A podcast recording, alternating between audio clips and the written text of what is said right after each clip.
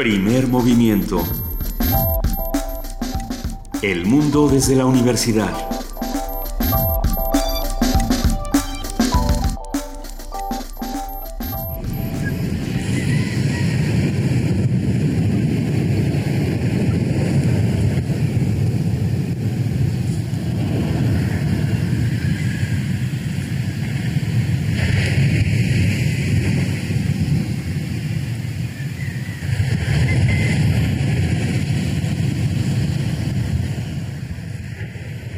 Siete de la mañana, cuatro minutos, esto es primer movimiento y esto que escucharon es el amanecer en Chacagua que recogió nuestra compañera Vania Nucha, a quien le agradecemos mucho, bueno, que sea nos haya traído el mar en, un, en una bolsita y en una grabadora. Esto Les juramos que no es una grabación de YouTube, es una grabación totalmente verídica. Es una grabación exclusiva para Radio UNAM. Además que realizó Vania Nuche, nuestra compañera. Somos, yo soy Juana Inés de esa, está conmigo, ya lo habrán escuchado, la terciopelada y profunda voz del, de Héctor, el perro muchacho Castañeda. ¿Cómo estás, Héctor? Bien, bien. Así suenan las mañanas nada más, casualmente. sí, bien las noches también, ¿no? ¿Estás en resistencia modulada todos los días? ¿Todos los días? Todos los días. Excepto sábados y domingos, por cierto. Venturosamente, porque hay que descansar en algún momento. Entonces, esto es primer movimiento. Estamos ya en esta antesala de las vacaciones. Recuerden que vamos a estar en vivo hasta el viernes y durante la, la semana, la última semana del año y la primera de 2017 estaremos transmitiendo programas grabados bueno, lo mejor de este año más bien, pero a partir del 2 de enero aquí estaremos de regreso Luis Iglesias, Juan Inés de esa y a ver quién se nos va pegando. Importante rescatar lo mejor del año, quedan 11 días ya para que se siga estirando este 2016 hasta reventarse. Eh, un año que se ha llevado a tantos, que se sigue llevando desde celebridades hasta embajadores. Eh, fue asesinado Andrei Karlov. Eh, Em, diplomático ruso que entre los años 2001 y 2006 fue embajador de Rusia en Corea del Norte, por cierto. En julio del 2013 fue nombrado embajador de Rusia en Turquía y vale la pena decir que Vladimir Putin ha declarado que este asesinato de Andrei Kardov ha sido eh, un atentado que tiene como objetivo romper las relaciones ruso-turcas.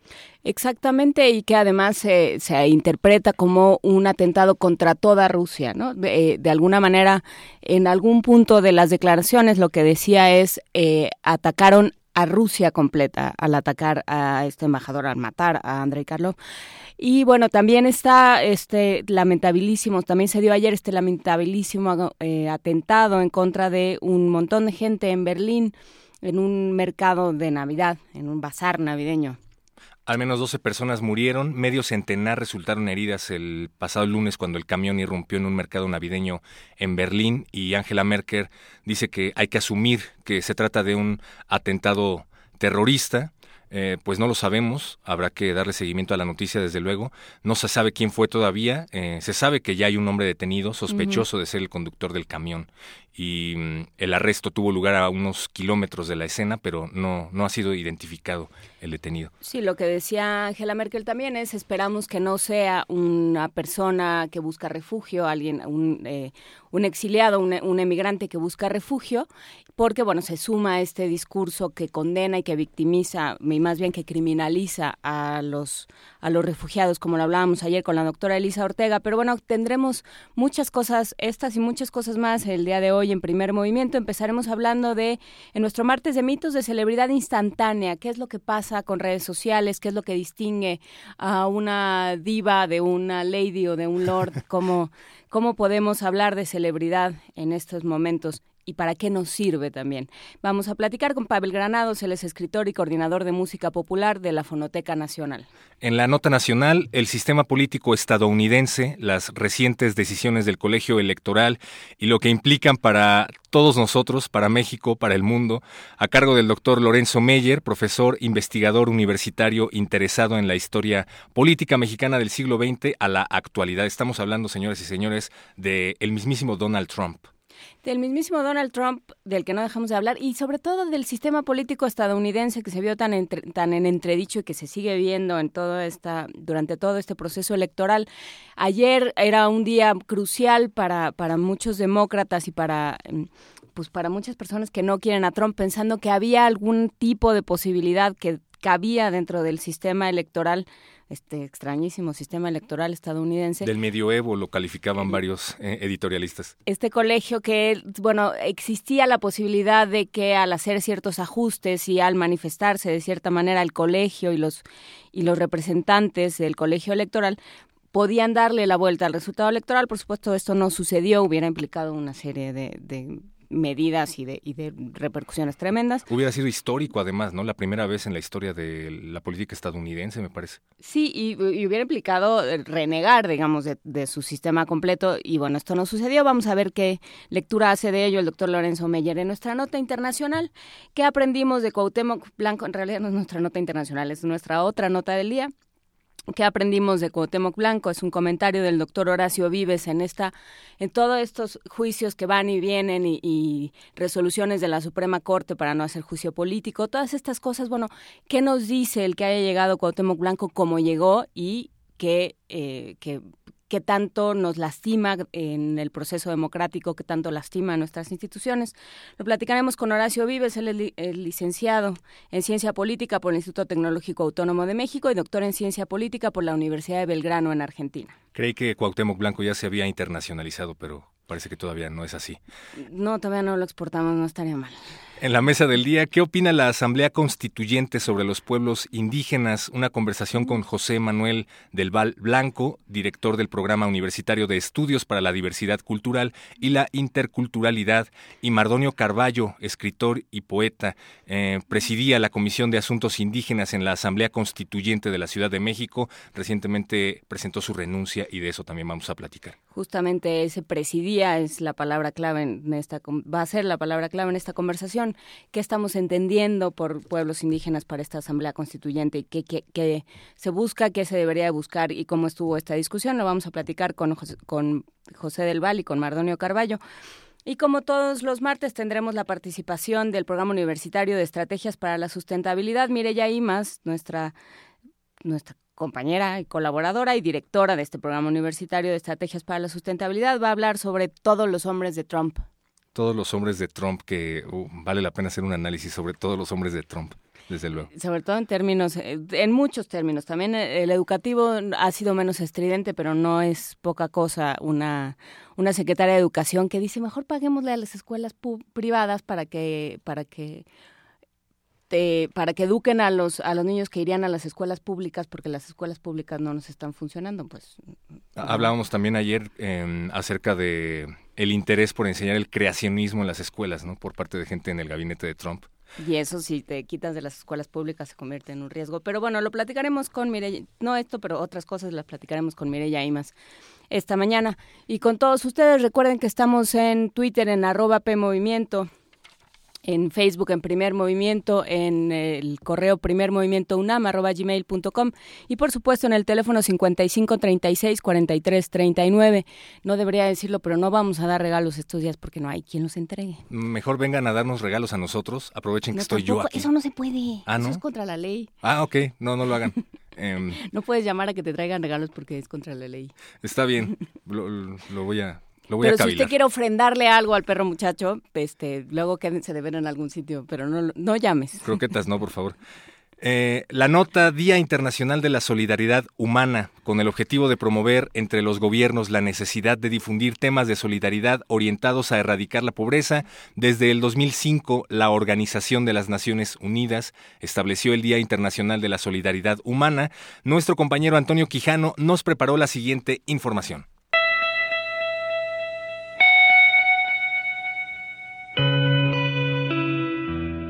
Este 20 de diciembre se conmemora el Día Internacional de la Solidaridad Humana, establecido por la ONU en el año 2005 para fomentar el debate para promover este valor de cara a la consecución de los objetivos de desarrollo del milenio. De acuerdo con la ONU, se trata de un día para celebrar nuestra unidad en la diversidad, para recordar a los gobiernos sus compromisos con los acuerdos internacionales, para sensibilizar al público sobre la importancia de la solidaridad y fomentar nuevas iniciativas para la erradicación de la pobreza. En la Declaración del Milenio se le identifica como uno de los valores fundamentales para las relaciones internacionales en el siglo XXI, en un contexto de globalización y creciente desigualdad. Para Roberto Bermúdez, doctor en sociología y profesor investigador de la Facultad de Ciencias Políticas y Sociales de la UNAM, estas iniciativas son necesarias, pero se quedan en buenas intenciones. Pues para eso necesitamos que haya una sociedad, una sociedad mundial más justa, donde el reparto del, ingreso sea más equitativo, donde los planes y programas eh, se apliquen de salud, de educación, etcétera, se apliquen universalmente con cooperación internacional y sobre todo, bueno, que varíe un poco la explotación del hombre por el hombre y de las grandes empresas a la naturaleza. Que, eh, por ejemplo, México firma todos los tratados sobre desarrollo, ha firmado todos los tratados sobre desarrollo sustentable y protección, etcétera.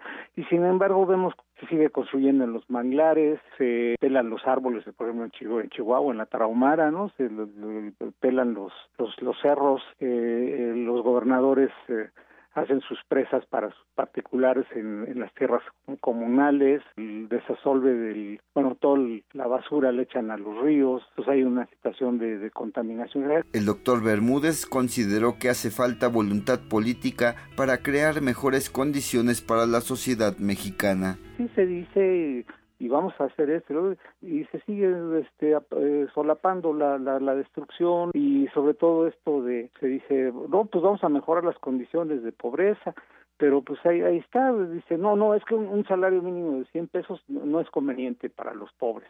Hay mucha gente en el desempleo abierto o el 40% de la población en extrema pobreza, decir que no, no, tampoco es aumentando el salario así inmediatamente, sino generando servicios de salud, generando atención educativa eh, real, profunda, y no pues con gastos superfluos, ¿no? El experto también dijo que es indispensable una sociedad mejor informada, crítica y más participativa. Tenemos que tener esa conciencia y participar y luchar por eh, la erradicación del hambre, por la conservación del hábitat, por un mundo mejor definitivamente, porque como estamos, esto va, eh, estamos a un paso del colapso de la criminalidad, la, la violencia cotidiana en las calles, la gente es un individualismo extremo, entonces tenemos que recuperar el sentido de solidaridad, el sentido de, comunidad, el apoyo, el, el, darnos y, apoyarnos, pero bueno, pues cuando las cosas están tan diametralmente este, distanciadas, como todo lo que ya mencioné, no es fácil, pero si no hacemos algo y no, no lo buscamos, creo que la iniciativa es positiva pero no se da por sí sola. De acuerdo con la ONU, hay más de 700 millones de personas que sobreviven con menos de 1.9 dólares al día. En México, los datos más recientes del Coneval ubican en 44.2% la población en pobreza, 33.7% en pobreza moderada y 10.5% en pobreza extrema, es decir, más de 11 millones de mexicanos no alcanzan a cubrir sus necesidades básicas a pesar de los acuerdos internacionales en materia de solidaridad. Para Radio UNAM, Antonio Quijano. Primer movimiento. Clásicamente... Universitario 7.17 de la mañana, ¿no? Y que Tecuani no es contra la ley que tú nos traigas cosas. Es contra la ley que nosotros pidamos cosas. Perdón por haber causado la controversia. Sí, porque donde ya no nos traigan gelatina, como nos trajo el otro día, o pasteles, o así como nos traen, luego tú y yo vamos a hablar, ¿eh? Nosotros recibimos ahí en Resistencia Modulada un buen pay, gracias. Sí, o sea, no, no, sí nos pueden traer cosas pero yo no las puedo pedir. Lo que no podemos hacer es exhortarlos al aire a que nos traigan cosas. No volveré a hablar de regalos. Sí, no. Sí traigan los regalos porque si no nos trajeran regalos sería como del personaje que vamos a escuchar a continuación. ¿Quién es el personaje que vamos a escuchar a continuación? Es verde y no le gusta la Navidad. Ah, es este... Mm, y no, no es ninguna de sus tías, es el Grinch. You're a mean one, Mr. Grinch. You really are a heel. You're as cuddly as a cactus, you're as charming as an eel, Mr. Grinch. You're a bad banana with a greasy black peel.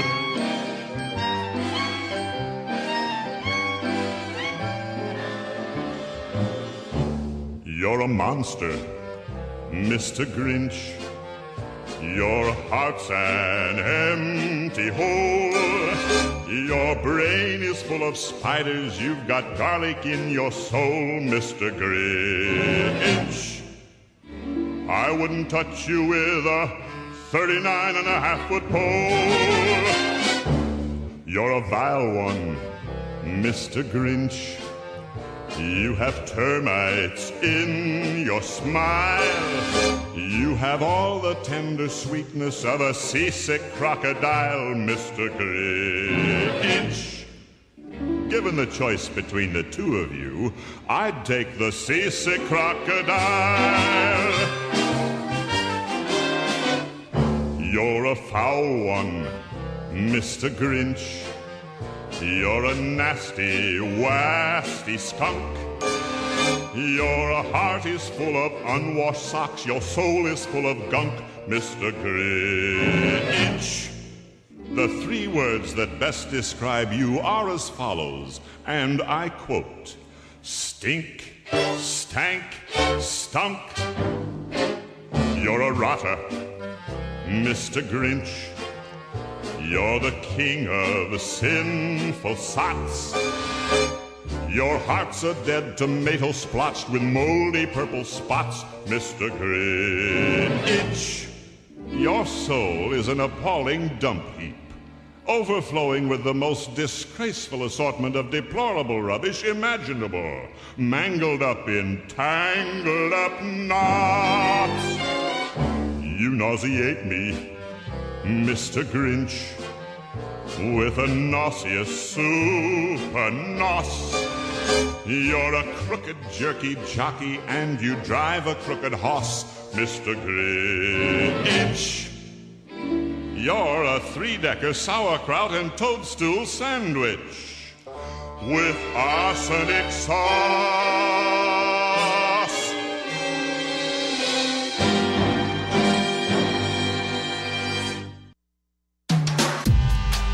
Primer movimiento.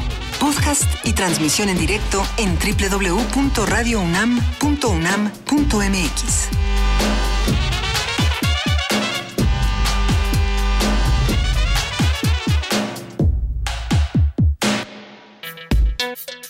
Martes de mitos.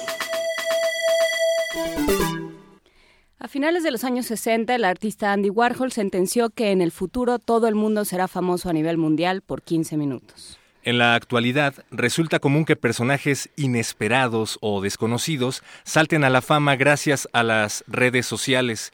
Esta condición de celebridad instantánea tiene como principales destinatarios y promotores a los usuarios de Facebook, Twitter, Instagram o YouTube, entre otras plataformas, en donde se popularizan o viralizan para luego tener presencia no solo en las redes sociales, sino en prácticamente todos los medios de comunicación.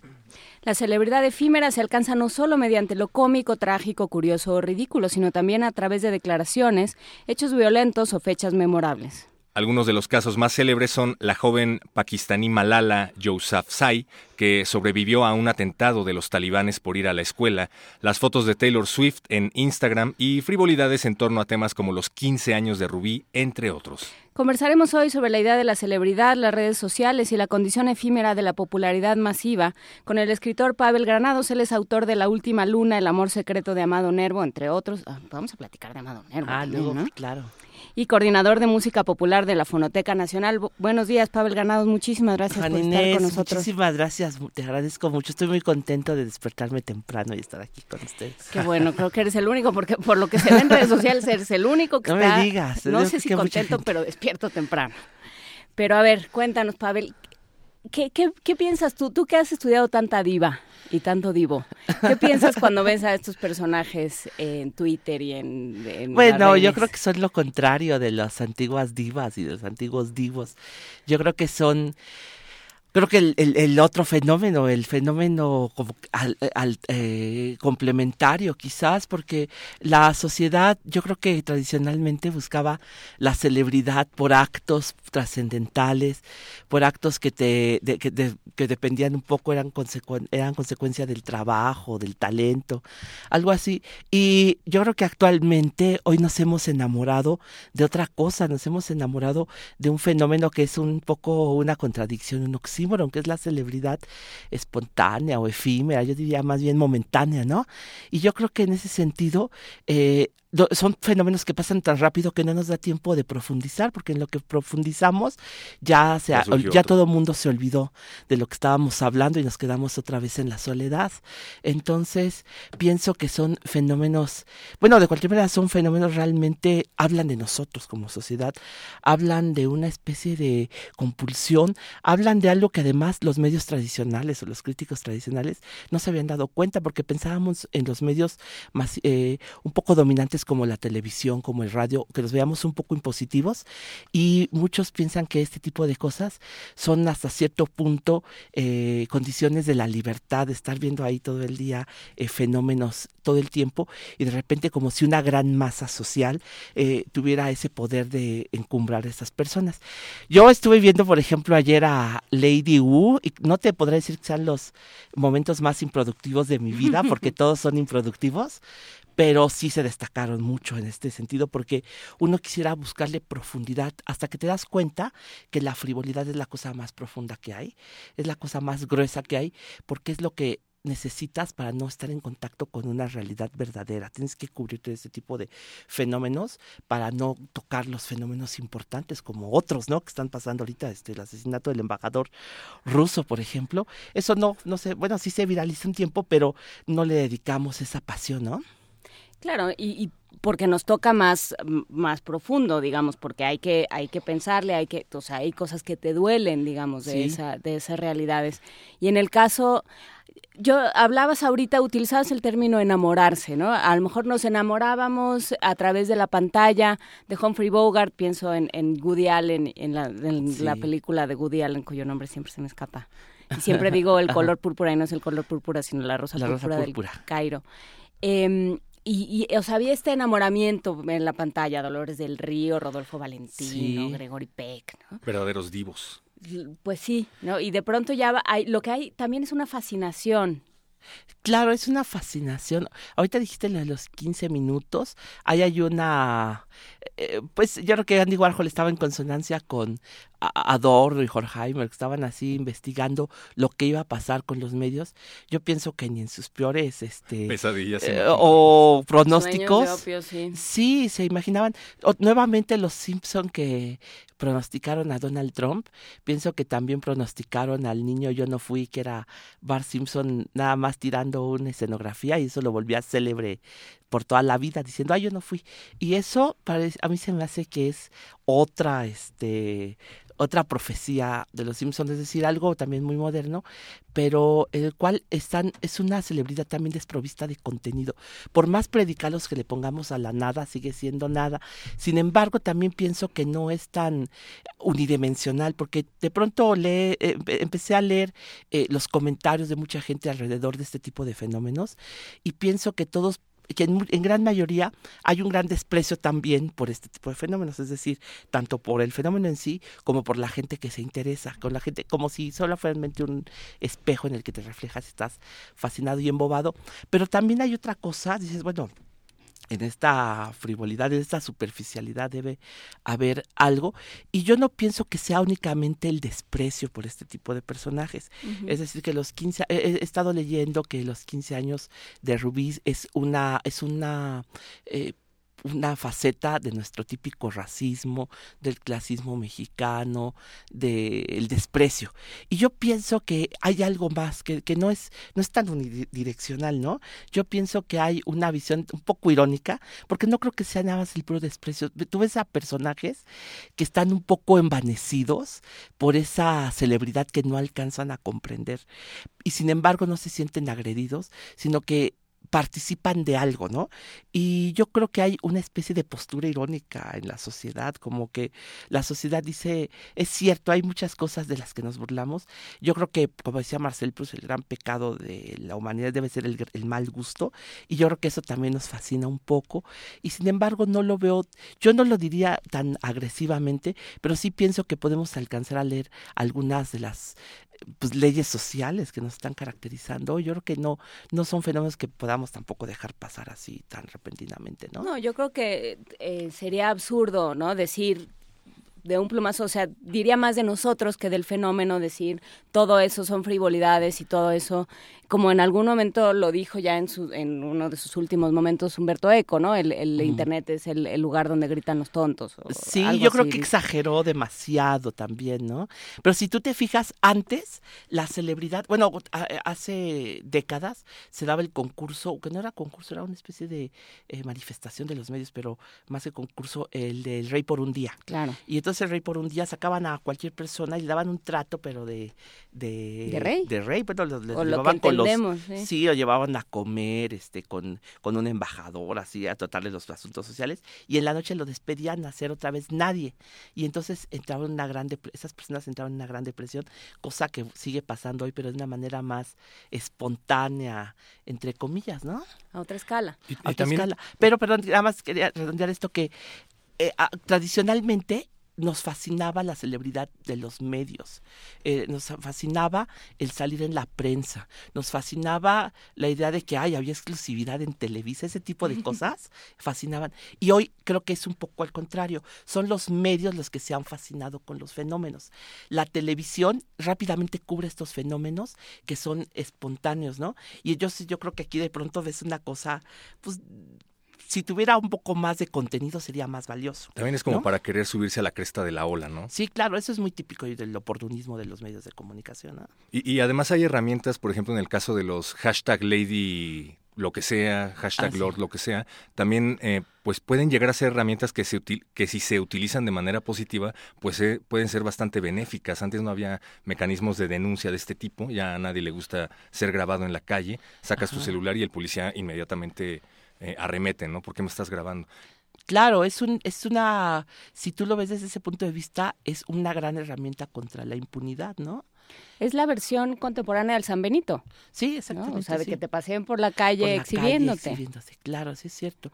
Pues yo creo, bueno, yo le vería ese aspecto positivo de plano, ya no hay intimidad. También el otro fenómeno que ya ni nos acordamos que existe ese fenómeno de la intimidad, ahora es una cosa. ¿Te acuerdas cuando lo interior era interior? Sí, ya no ocurre eso, ya de plano está completamente, es un continuum, la vida cotidiana, la vida privada con la vida pública, ¿no? También nos hemos tenido que acostumbrar a eso. Ya no nos ya lo que nos espantaba no nos espanta y, y este tipo de cosas no nos asombran tampoco. Eso es, es un poco paradójico, ¿no?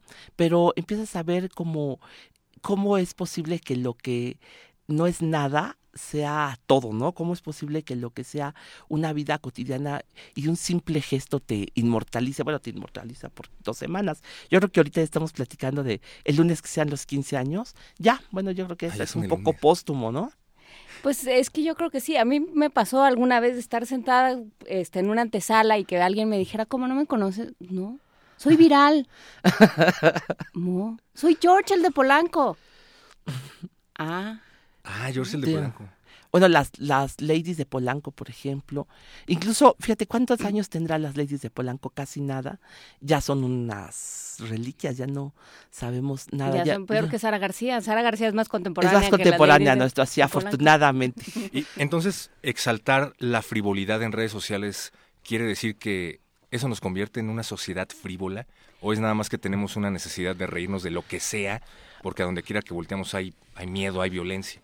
No, bueno, pues yo sí pienso que en gran medida somos una sociedad frívola, pero no lo diría así tan...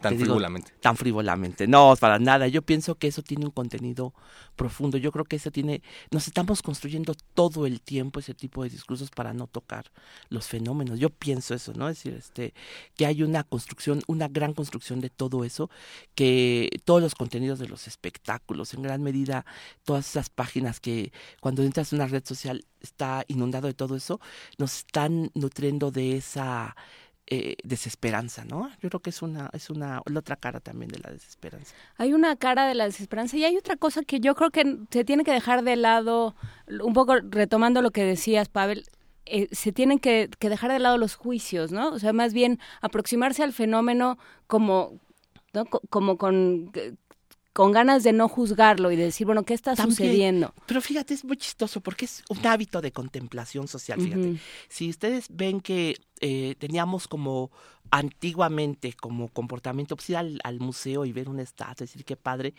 y qué bello y algo así. Y desde que Duchamp le pintó bigotes a la Mona Lisa, tenemos una actitud irónica ante la contemplación.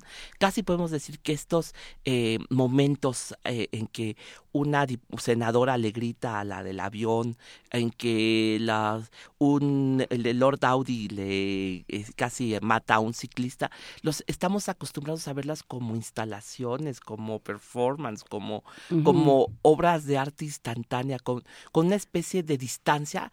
Al mismo tiempo, sí se involucra la gente y al mismo tiempo es una especie de sketch.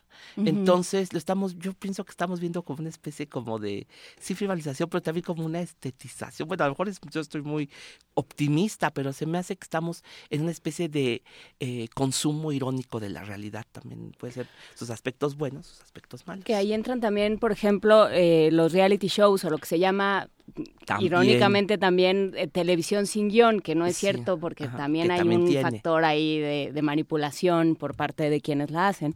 Pero, pero por ejemplo, lo que ha sucedido con las Kardashian, con este, con unos personajes, ¿no? Y ya hay un reality show de lo que sea, de unos que hacen pasteles, otros que son bomberos, otros que cazan, este, que, pescan y que enchulan, que enchulan coches. bueno, hay que estarle dándole de contenidos a la vida, porque la vida diaria está terrible, hay que estarle poniendo algo. Eh, eh, ¿Cómo se llamó? La, la muchacha que se hizo los labios grandes y todo el mundo quiso imitarla succionando una botella y se pusieron moretones. Ah, sí, un fenómeno viral de redes. Ese fue otro fenómeno viral horrible. Además, si tú lleva, pasas tres días, como tú esos días seguramente estuviste de viaje y no te diste cuenta de eso, son, son tan terribles como pasajeros. Yo tengo que admitir que em, me ha sido catártico a veces, por ejemplo, cuando ocurren fenómenos como lo de Duarte, como lo de Peña Nieto, y empiezan a hacerse memes en ah, donde se retoman los, eh, por ejemplo, le han hecho mil cantidad de memes a, Peña Nieto con lo de Lady Gu. Ah, Entonces entras a la red social y lejos de que te dé coraje, te, te ríes. Ajá, pero fíjate, esos fenómenos que son al mismo tiempo un poco, que nos dan un poco de pena ajena, son al mismo tiempo posibilidades de politización, porque los memes son lo mismo que los... Eh, un gran meme es lo mismo que un buen cartón político muchas veces, ¿no? Ándale, se te van a levantar en armas, ¿eh? No, yo pienso que sí, a veces no. Este, los, este, los caricaturistas. yo creo que los caricaturistas a veces gozan con los memes, Sí, justo. Con algunos. En algún momento platicamos con eh, Trino, con, con Elguera, y nos decía que eh, sí hay una especie de competencia entre los cartonistas y, los que hacen memes, pero pues ellos se jactaban de que los que hacen memes pues no tienen su creatividad y son todavía una moda más pasajera. O quién sabe, bueno, yo creo que algún día habrá un museo del meme y, ah. irán a, contemplar que fue el inicio del siglo XXI. Ahí te pierde el soporte, ¿no? Sí. Que eso es, eh, o sea, sí, quién sabe en los memes cuánto tiempo perduren por el soporte mismo en el que están creados. Claro, y el contexto son cosas demasiado inmediatas. Bueno, la caricatura también, ¿no? Pero es cierto que hay un refinamiento en la caricatura que no alcanza muchas veces los memes, ¿no? Pero yo creo que también es una industria tan enorme, tan no es industria, esa es una actividad tan enorme y tan infinita que yo creo que hay muchísimas cosas buenas, ¿no? Pero, sí, hay una posibilidad de politización ahí, porque muchas veces fenómenos que se te van, que dices, ay, tengo que leer un libro para entender esto, lo ves en un meme. ¿no? Sí, lo puedes ver reflejado en un meme. Pregunta Fabiola Cantú, ¿es la hora, es la era del no pensar o del sentir instantáneo? Yo, y a mí me llevó a pensar en el momento en el que se empieza a entronizar la novela. Y entonces todo el mundo dice, claro, ya leen puras frivolidades. Ajá, claro. No, yo no diría tanto. Más bien diría que estamos aprendiendo eh, ciertos hábitos. Eh, nos, sí, yo creo que esto va a ser ya pan de cada día, este pan de cada, de cada ratito, este tipo de fenómenos, eh, son sorpresivos. Pero también le dan, así como antes había héroes trágicos y de repente las tragedias le pasaban a todo mundo, también es lo mismo, este, la celebridad te alcanza en cualquier momento. Eh, vives pensando, ay, a lo mejor ahorita cualquier gesto me va a ser viral, la celebridad se va a posar en mí, aunque sea por un momento, y eso es una especie como de fin en, en la vida, lo cual es un poco triste, pero también es, es que esa, esa tristeza pues es, depende de que también las condiciones de la vida son limitadísimas, ¿no? Eso también es una consecuencia. Es una consecuencia, sí. Bueno, yo a lo mejor, yo he visto cómo han analizado estos fenómenos, todo el mundo se ríe, todo el mundo jajaja. No, yo, a, mí me da un poco como, se me hace manifestación de una tristeza social, ¿no? Eso, bueno, pues no, no, no, porque me haya yo desmañanado hoy, no me haya amanecido pesimista, pero la verdad es que eh, eh, yo creo que es un fenómeno mucho más complejo, con más dimensiones de las que uno cree, ¿no? E, es justo lo que nos decían los caricaturistas cuando platicábamos con ellos. Decían, eh, tristemente, México es el mejor país para ser monero.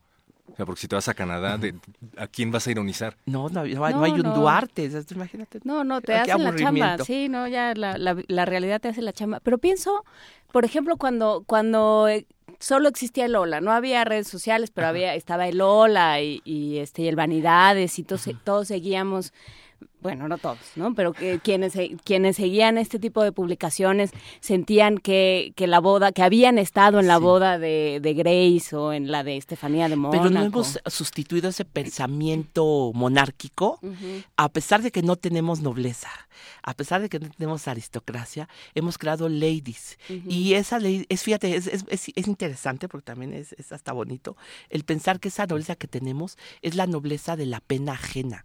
Entonces, eso sí lo hemos entronizado. Hemos hecho una especie como de élite de personas, hemos creado unos cuantos personajes electos que nos evidencian, porque también es cierto, yo en el caso de Rubí me da hasta más ternura, pero las ladies que golpean gente y que son prepotentes, esas sí da gusto que estén, eh, que atropellan a personas. Es otro fenómeno, lo que los alemanes llaman Schadenfreude, el gusto por el dolor ajeno. Ah, bueno, no, pero más que eso, no es, no es tan parecido, eso es más bien eh, el gusto por exhibirnos socialmente, ¿no?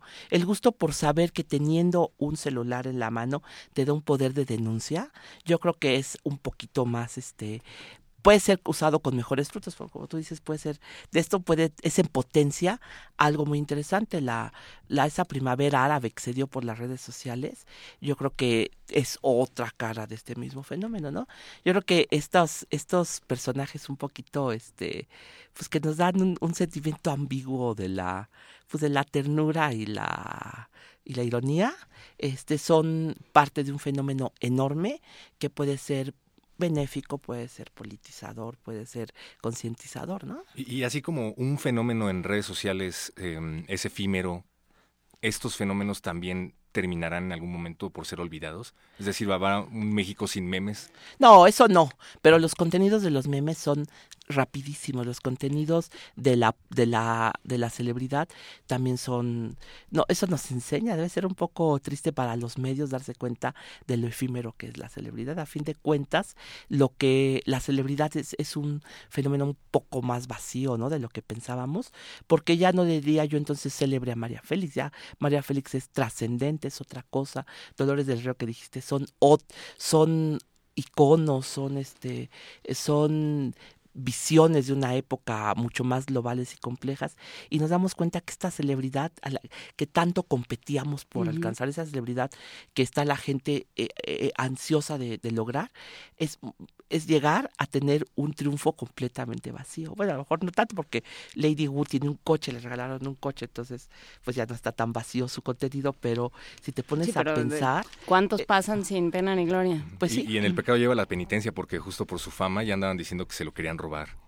Oh, pues vamos a de lo que discutimos este asunto y hablando de celebridades que permanecen, escuchemos los 15 años de Espergencia con Chava ah, Flores y ahorita regresamos.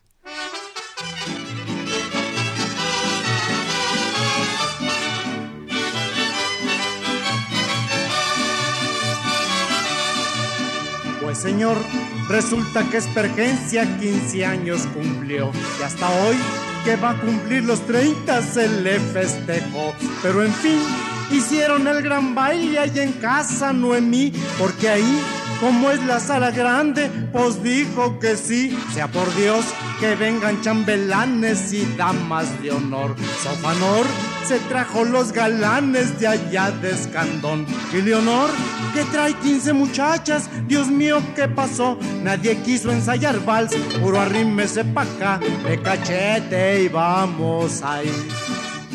El día del baile llegó la vecindad se llenó.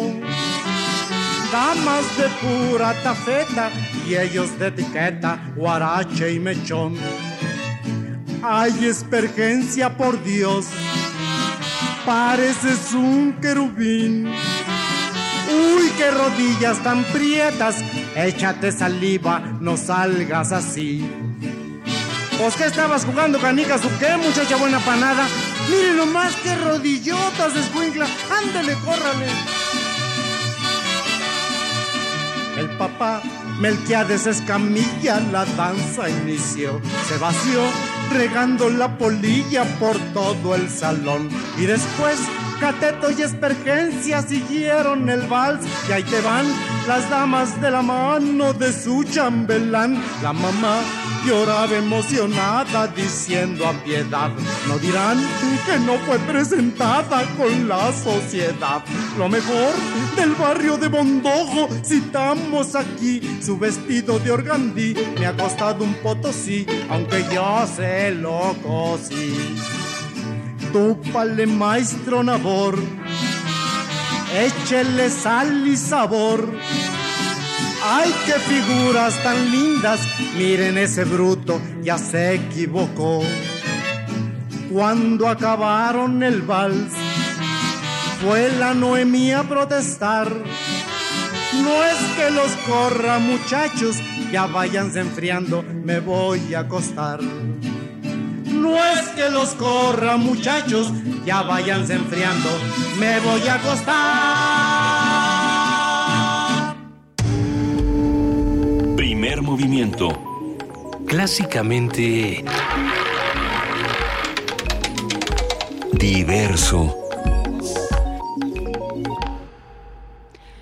7 de la mañana con 45 minutos. Pregunta Víctor Alanís eh, a, a, Pavel Granados, que tenemos aquí, aquí sentado, autor de La Última Luna, El Amor Secreto de Amado Nervo. No te vas a ir sin que hablemos de Amado Nervo, Ah, en- es muy aunque bonito. sea un momento. Eh, es este tema de los ladies, de las ladies y los lords es meramente mexicano, o también es internacional. Pues ha habido de todo. Yo no he visto un Lady no- Merkel. Una Lady Merkel. ¿Sabes qué? Sí acaba de suceder, em, pero no, sí fue, eh, sí, sí estuvo en redes sociales un, un político finlandés o no, de, de Países Bajos, de, de, de Holanda, que se paró en una cafetería y dijo, a ver, ¿a quién, de veras quién quiere que haya, haya gente musulmana y marroquí y de diferentes, que, que no es como nosotros en este país, ¿verdad que no quieren? Y eso le provocó una serie de problemas, inclusive querían que renunciara, no, no renunció, solamente lo regañaron, pero no, no pasó a mayores, pero sí se hizo, se hizo viral. Bueno, había personajes sudamericanos, ¿no? Como la Tigresa del Oriente y así, pero no sé si son lo mismito. Trump se ha llevado una cantidad Trump. de memes tremenda. Ah, sí, sí, sí, claro. Y no solo en México. Pero estos personajes así, de, me, refiero, me imagino que son personajes así denunciados por un celular, me imagino que en todos lados. Lo que pasa es que yo siento que por nacionalismo yo prefiero los mexicanos, así nuestro ridículo nacional. Este, son, y ese humor con el que los hemos rodeado, porque una cosa, mira, la indignación se me hace un sentimiento más, este, eh, que se aniquila más rápido y este, y es menos sustancioso, pero la ironía se me hace Y la irrisión. más- Sí, la irreverencia. En el fondo también es, es, mira, estamos muy determinados, pues tú puedes decir, ay, eh, las redes sociales son la multiplicación de lo mismo, pero también hay un ejercicio de libertad en eso. O sea, es, es una, es una, es una falta de respeto al poder también, porque muchos de los que han sido eh, así balconeados han sido poderosos y eso nos da también gusto. A lo mejor no, no tenemos mucho más, muchas satisfacciones más allá de verlos satirizados, pero antes no teníamos eso tampoco. Y hablando de esa fascinación, hablábamos eh, durante, durante la canción, durante el puente musical, como diríamos en la XW, pero aunque no estemos en la XW. durante el puente musical hablábamos de, de Isabel Presley y lo que sucedió con ella en la FIL, que yo creo Bueno, que fue... se volvió una celebridad fue enorme. el Y eso gran que no ha escrito de ningún FIL. libro, no sé, yo, yo no sé si es autora de, de nada. De sí misma. De sí misma. Esta autora, bueno. Yo creo que es como una Entonces especie va a haber, de algún día habrá una feria, en vez de una feria de libros, una feria de los de las autocreaciones. De los así, ¿no? youtubers que hacen De Los libros. youtubers. De los Bueno, que son también- famosos porque son famosos. Mira, Isabel, exactamente. Isabel Pre- Preisler, yo, pues como quiera, es protagonista de un montón de cosas, está con Vargas Llosa, eh, es cantidad de cosas, pero el fenómeno de Yuya hace dos años, de una youtuber de, no sé, de 16 años, que enseñaba a maquillarse. Sí, y que juntó más gente que Vargas Llosa y que cualquier otro, fue la que más reunió gente hace dos años, al grado que estaban muchos adolescentes llorando cuando, cuando, cuando se pusieron a llorar cuando la vieron. Eso sí se me hizo un fenómeno, pues que aterró a los editores. Bueno, Sí, no, claro. los, sí les gustó. No, a los, a los escritores. A los los escritores más bien. O sea, y uno, Sí. y uno con, eh, con ¿Qué hemos hecho de nuestra vida? Decíamos así. con el trasero en, la, en, este, en la silla dándole a, la, a las teclas de la computadora.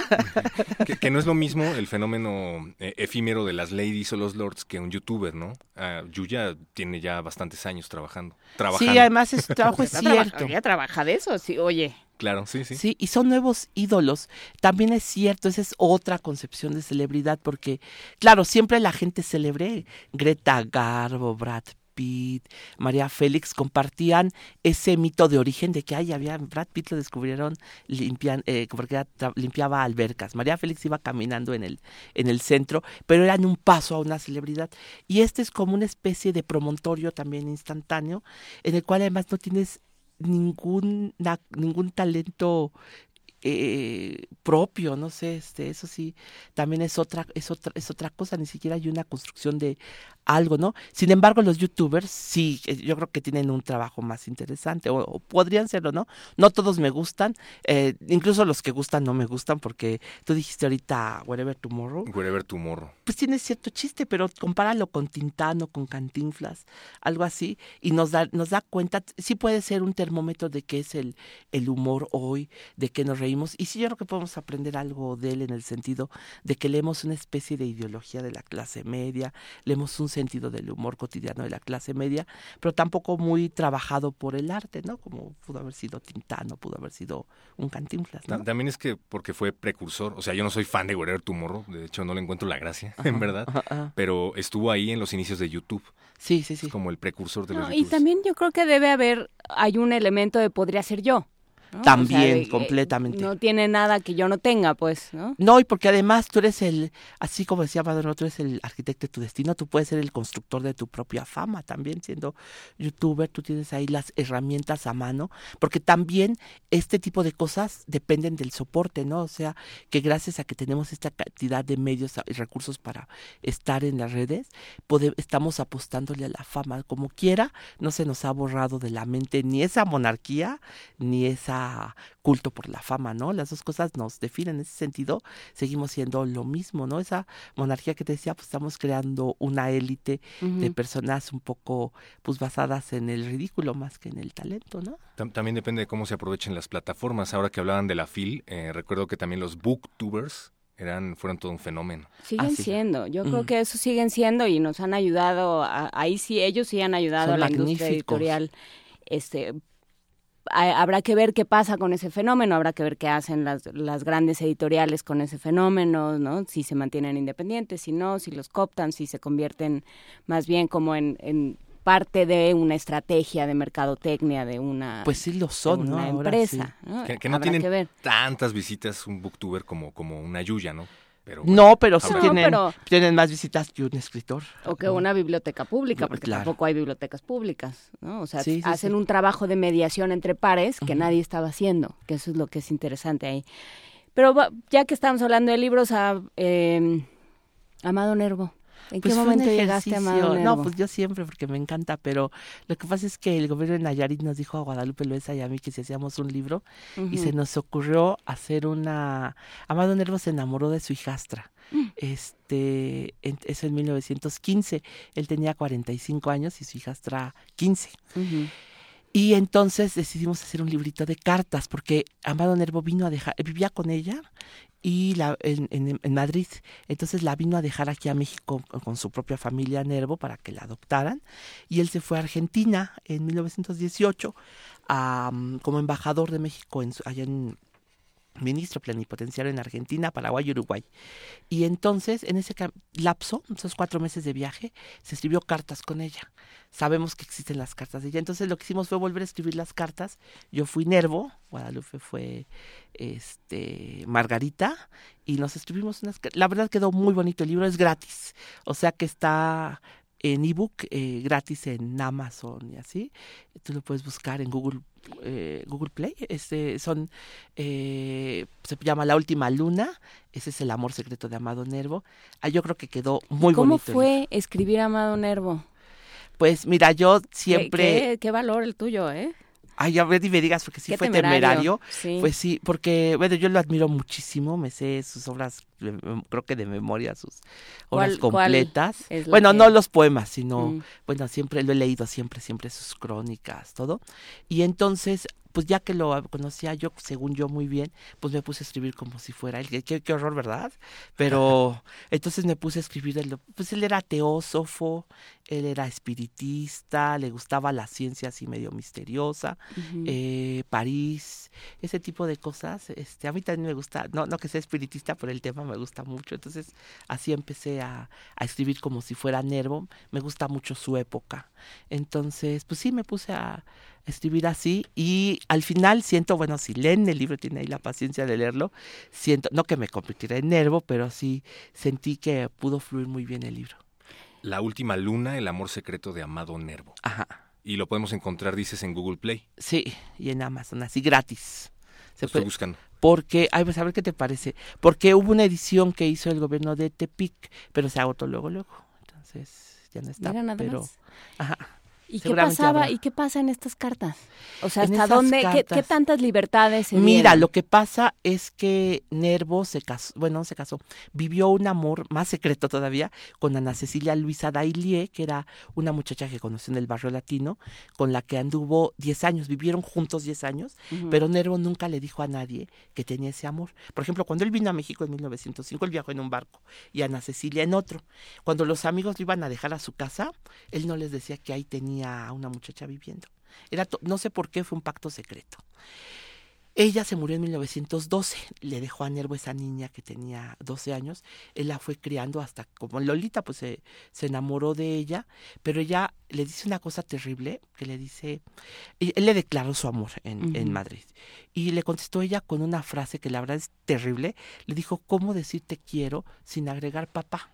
Esa entonces pues no, se me hace que es una yo creo que eso acabó eso con es una Nervo. novela en sí misma. Es, esa frase verdad y entonces Nervo pues entró en un conflicto muy grande vino y dejó a esa niña. Nunca se supo de esto. Alfonso Reyes que lo trató mucho ya póstumamente él hizo un librito que se llama eh, Tránsito de Amado Nervo, con artículos. Y en, 1900, sí, en 1929, o sea, a los 10 años, empezó a decir que Nervo había tenido una pasión con un adolescente, que por eso había algún periodo de su literatura en el que estaba la expectativa de que algo le pasara, pasaba en la vida, porque era algo que estaba esperando y que era ese amor por, por una muchacha. Hay un poema que se llama El Don, donde le dice a la vida, ¿cuál va a ser tu don? Va a ser, va a ser la sabiduría, la paz, el amor que me estás, que, me va, la vida que me va a dar, pero apúrate, le dice a la vida, porque ya es, la, ya es tarde y necesito que me des tu don.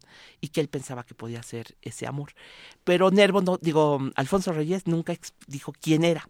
Ya en los años 50 que se reunió la obra completa de Nervo, en, lo hizo el padre Méndez Plancarte, Alfonso Méndez Plancarte, en una nota en la poesía completa dice que él se enamoró de la hija de su pareja, de Ana Cecilia Luisa Arailie, y que en su literatura aparece como Elena, que es la protagonista de un poema La Conquista, donde Nervo dice que ella sí le hizo caso, o sea que sí le correspondió, sin embargo, que él decidió que mejor no, cuando tuvo de frente a esa mujer ahí, dijo mejor no. Entonces, se, en la familia de Nervo, los amigos, eh, el padre Méndez Plancarte, dicen que no pasó de ser un amor platónico y que de plano él se desprendió, pero se desprendió dolorosamente, que es lo que contamos en el libro, que de plano tiene que dejar ir eso. Y dice, bueno, a lo mejor quién sabe que venga en la vida, pero tiene que dejar ese amor. Y Margarita, que así se llamaba, Margarita Dailie, se casó con un sobrino de Amado Nervo. Padilla Nervo.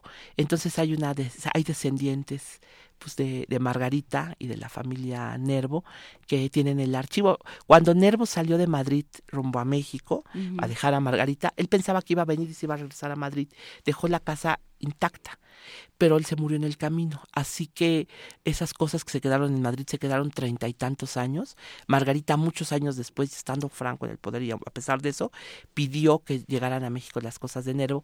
Rescataron su telescopio, sus muebles, su biblioteca, que tengo entendido que está bajo resguardo de los descendientes de Margarita. Eso debe ser un tesoro único claro, en los años 50 dejaron que se revisara todo eso para hacer las obras completas, ¿no? Que Méndez Plancarte es otro personaje al que habría que habría que darle la vuelta porque él pues son dos, pero también. Él sí, mira, son dos, Alfonso y Gabriel. Y entre los dos juntaron Horacio en México, los poetas novohispanos, Sigüenza y Góngora, eh, Sor Juana, Amado Nervo, eh, lo que les debemos. Les debemos muchísimo a estos dos. Uno murió muy joven, creo que fue a Gabriel el que murió. Los dos murieron muy jóvenes. Ahí está ya una contribución que es tu libro, eh, que además es descargable, otro fenómeno de las redes. También, sí es cierto. Ah, espero no ser tan instantáneo como Lady Wu, pero no, yo creo que Amado Nervo va a dar todavía un ratito más. Yo espero que sí. Bueno, él ya lleva 100 años. En las crónicas, de, él, eh, murió en noviembre, 24 de, mayo de 1919. El velorio duró seis meses. Y se dice... ¿Qué, hicieron durante seis meses? Es que él murió en Montevideo. Y entonces declararon luto nacional en Montevideo, se embalsamó y se vino en barco hacia México eh, en ese barco que fue seguido por otros barcos que pusieron algunos países, se hizo un recorrido fúnebre en el que le fueron haciendo tributos a lo largo de toda América. Cuando llegó a Cuba le hicieron otro homenaje fue una fragata del ejército mexicano que lo recibió con todos los honores y Venustiano Carranza lo nombró muerto ilustre. Entonces lo trajeron en, a Veracruz, le hicieron otro homenaje eh, tren a la Ciudad de México, donde dicen las crónicas que la tercera parte de la ciudad lo estaba esperando. Entonces, bueno, imagínate, Juan Gabriel no, no habría sido tan, comparativamente, porcentualmente no era tan importante, porque Madonna, la tercera parte de la ciudad se dice que estuvo en el, en el velorio, a pesar de que era un poeta, a pesar de que la gente era analfabeta, todo eso, estuvo él en ese último recorrido de Buenavista a Chapultepec, eh, en un carruaje que lo llevó, y estuvo pues, todo mundo en el velorio de Amado Nervo, que era un hombre, él no se imaginaba lo famoso que era. Cuando llegó a Argentina y descubrió que todo mundo lo quería conocer, sí se apantalló muchísimo, ¿no? El velorio lo hubiera a él, francamente, yo creo que le hubiera causado estupor. Y estuvo ya en Chapultepec, ahí lo enterraron en noviembre, se murió en mayo a noviembre, pues seis meses de homenaje. Así es que si usted es poeta se puede quedar con esa tranquilidad. Lady pues a lo mejor no, no subsiste, pero si usted le echa ganitas puede tener seis meses de velorio. Muchísimas gracias, Pavel Granados, autor de La Última Luna, El Amor Secreto de Amado Nervo y coordinador de música popular de la Fonoteca Nacional. Gracias por estar esta mañana con nosotros. Muchísimas gracias. Descarguen el libro, esta Navidad regalen libros y siempre. Vamos este es gratis. Además es gratis. Vamos a un corte informativo. Primer movimiento clásicamente universitario.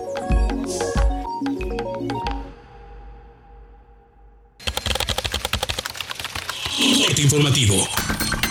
La UNAM.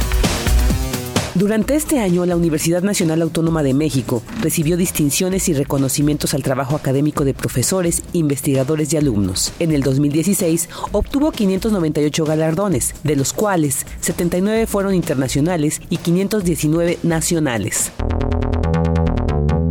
Nacional. La Asamblea Constituyente aprobó dos artículos más de la Constitución de la Ciudad de México. En el artículo 2 se establece que la metrópoli sea de puertas abiertas para todas las personas independientemente de sus orígenes y nacionalidades, incluidos aquellos a quienes se les ha otorgado asilo político por su condición de refugiados. En tanto, el artículo 3 señala que dentro de los principios rectores, el más importante es la dignidad humana, la cual se establece como principio rector supremo y sustento de los derechos humanos.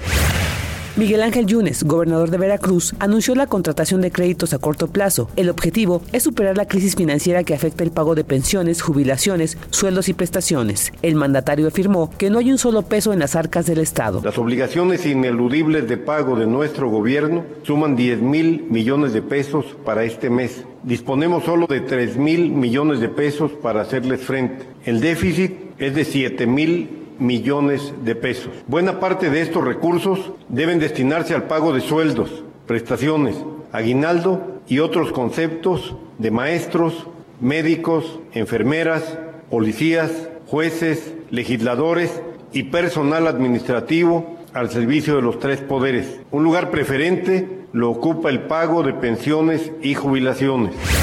Los escoltas de Javier Duarte revelaron los excesos del gobernador de Veracruz. De acuerdo con el periódico Reforma, los agentes de seguridad relataron constantes viajes de su esposa Karime Macías a la Ciudad de México para visitar un salón de belleza o el uso de un avión para su uso personal en el que trasladaba a toda su familia. En Michoacán, Isidro Mendoza Berre, director de Seguridad Pública del municipio de Siracuaretiro, fue asesinado. La Secretaría de Seguridad Pública Estatal desplegó un operativo para localizar a los responsables el empresario mexicano Carlos Slim se reunió con el presidente electo de Estados Unidos Donald Trump el pasado sábado. De acuerdo con el diario The Washington Post, el encuentro tuvo lugar en un restaurante en Palm Beach, Florida, propiedad de Trump, quien calificó la reunión como una encantadora cena con un hombre maravilloso. Economía y finanzas. Agustín Carstens, gobernador del Banco de México, advirtió que si la deuda pública sigue creciendo, su financiamiento será más complicado. Esto luego de que la Secretaría de Hacienda reconoció que la deuda pública aumentó por arriba de lo planeado al alcanzar 50% del PIB. Ante el triunfo oficial de Donald Trump, que el Colegio Electoral estadounidense confirmó, Gustavo de Hoyos, líder patronal de la República Mexicana, advirtió que el país debe prepararse para lo peor en caso de que Trump ponga en marcha sus amenazas dichas en campaña. Internacional. La canciller alemana Angela Merkel calificó de atentado terrorista la masacre perpetrada en un mercado navideño en Berlín. Sé que es especialmente difícil para nosotros tolerar si se confirma que la persona que cometió este acto había pedido protección y asilo en Alemania. Esto sería particularmente repugnante para todos los alemanes que día tras día trabajan para ayudar a los refugiados y a todas aquellas personas que realmente necesitan nuestra protección.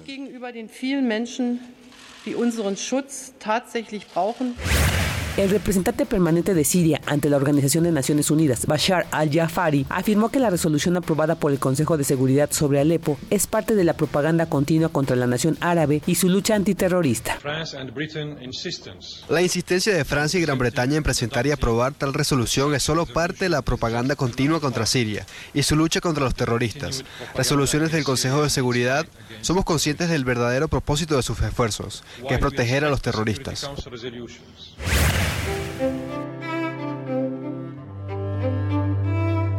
Un día como hoy.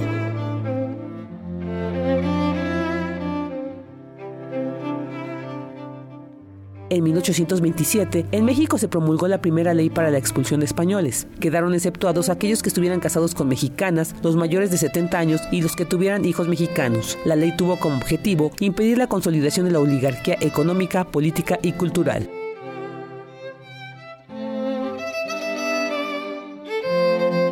Que el reporte en una hora más información. Radio UNAM, clásicamente informativa. Sumérgete en la música del planeta. Encuentra las perlas acústicas en el Mapamundi.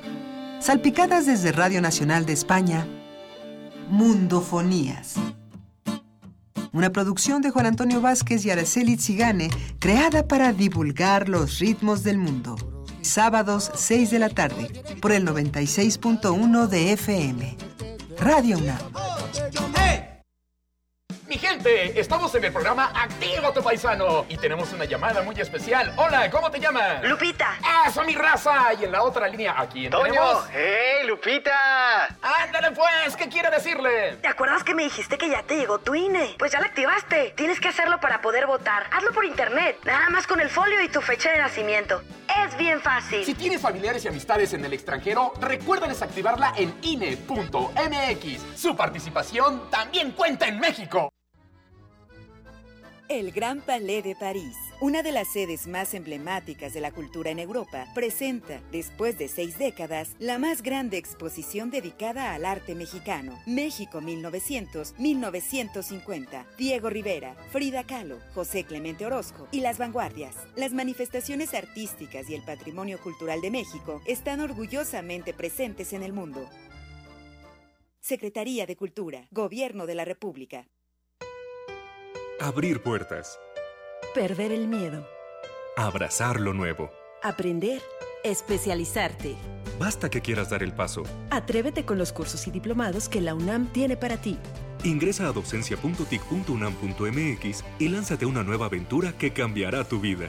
Vive plenamente tu vida digital. Dirección General de Cómputo y de Tecnologías de Información y Comunicación, UNAM.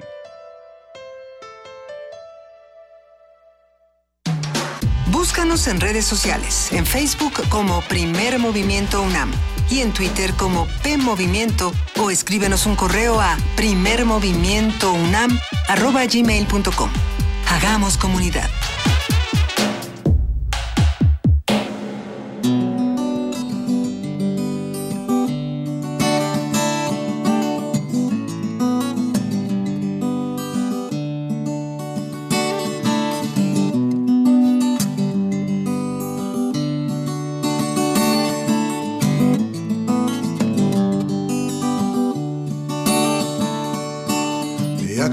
Caminas libre por la vía, hay que andar muy sobrio como buen paisano, o lucir formal igual que los prosaicos, que no todo es poesía por la vida. A través del laberinto de este cuerpo fue que conocí en mí al Minotauro y lloré por cada sacrificio tanto que de sangre son las lágrimas que bebo que termine un inmoral de moralista. Es como un pero le cae la ley no escrita se aplica más allá del manicomio. Cría acuerdos y te sacarán los locos.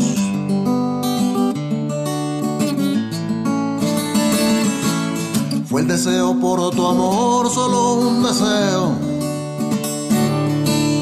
Y viniste a ser la maga que concede. Dos deseos todavía es que me debes que aquel deseo fue solo un deseo. Piel adentro ya la bestia se despierta. Ha de ser que solo el sol la mente eclipsa. O la luna es un reptil que se desliza. Y la culpa la cultivan los que rezan que termine un inmoral moralista. Es como un pero le cae la ley no escrita, que se aplica más allá del manicomio. Cría acuerdos y te sacarán los locos.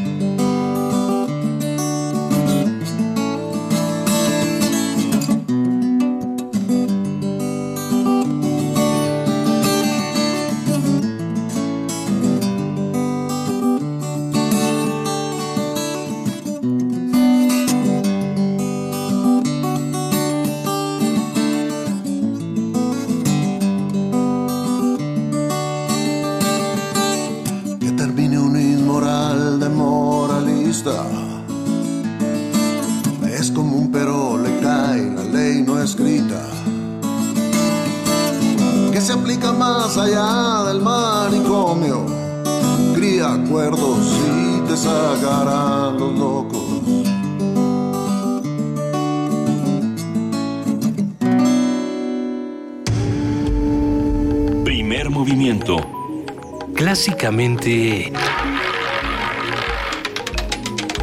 Diverso. De la mañana con 12 minutos vamos a una nota preparada por nuestros compañeros de información que aunque no parezca ahí están trabajando. Aunque usted crea que no, ahí estamos todos trabajando.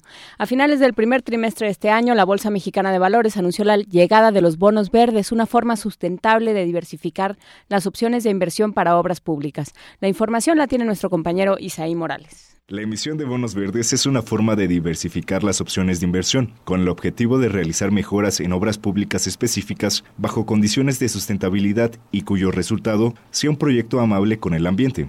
En marzo pasado, la Bolsa Mexicana de Valores anunció la llegada de los bonos verdes al mercado local. Ante esto, la Secretaría de Finanzas de la Ciudad de México comenzó la venta para financiar proyectos sustentables. En entrevista para Radio UNAM, David Bonilla, académico del Instituto de Investigaciones Económicas de la UNAM, explicó en qué consisten estos bonos.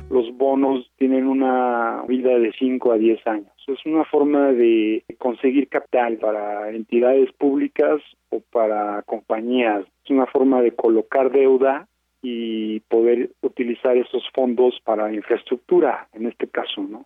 Hoy en día no tenemos impuestos ambientales, entonces la ciudad no puede cobrar por la contaminación directamente, pero en el futuro la ciudad podría considerar un impuesto ambiental para reducir la contaminación ambiental. Entonces, hay dos formas de conseguir capital. Una es metiendo un impuesto ambiental directo, ¿no? Para que ellos puedan tener más fondos para infraestructura. Y la otra forma es lanzando estos bonos. La dependencia informó que el dinero que se obtenga de la venta de los bonos verdes se utilizará para mejorar el servicio de agua potable y para mejorar el metro y el metrobús. Es muy importante tener acceso a los mercados de capital mundial porque gente de todo el mundo puede invertir en esos bonos. Entonces, sí es una forma de acceder a los mercados de capital a más bajo costo para la ciudad, ¿no? En el largo plazo, esa forma de conseguir capital se puede combinar con impuestos directos ambientales, ¿no?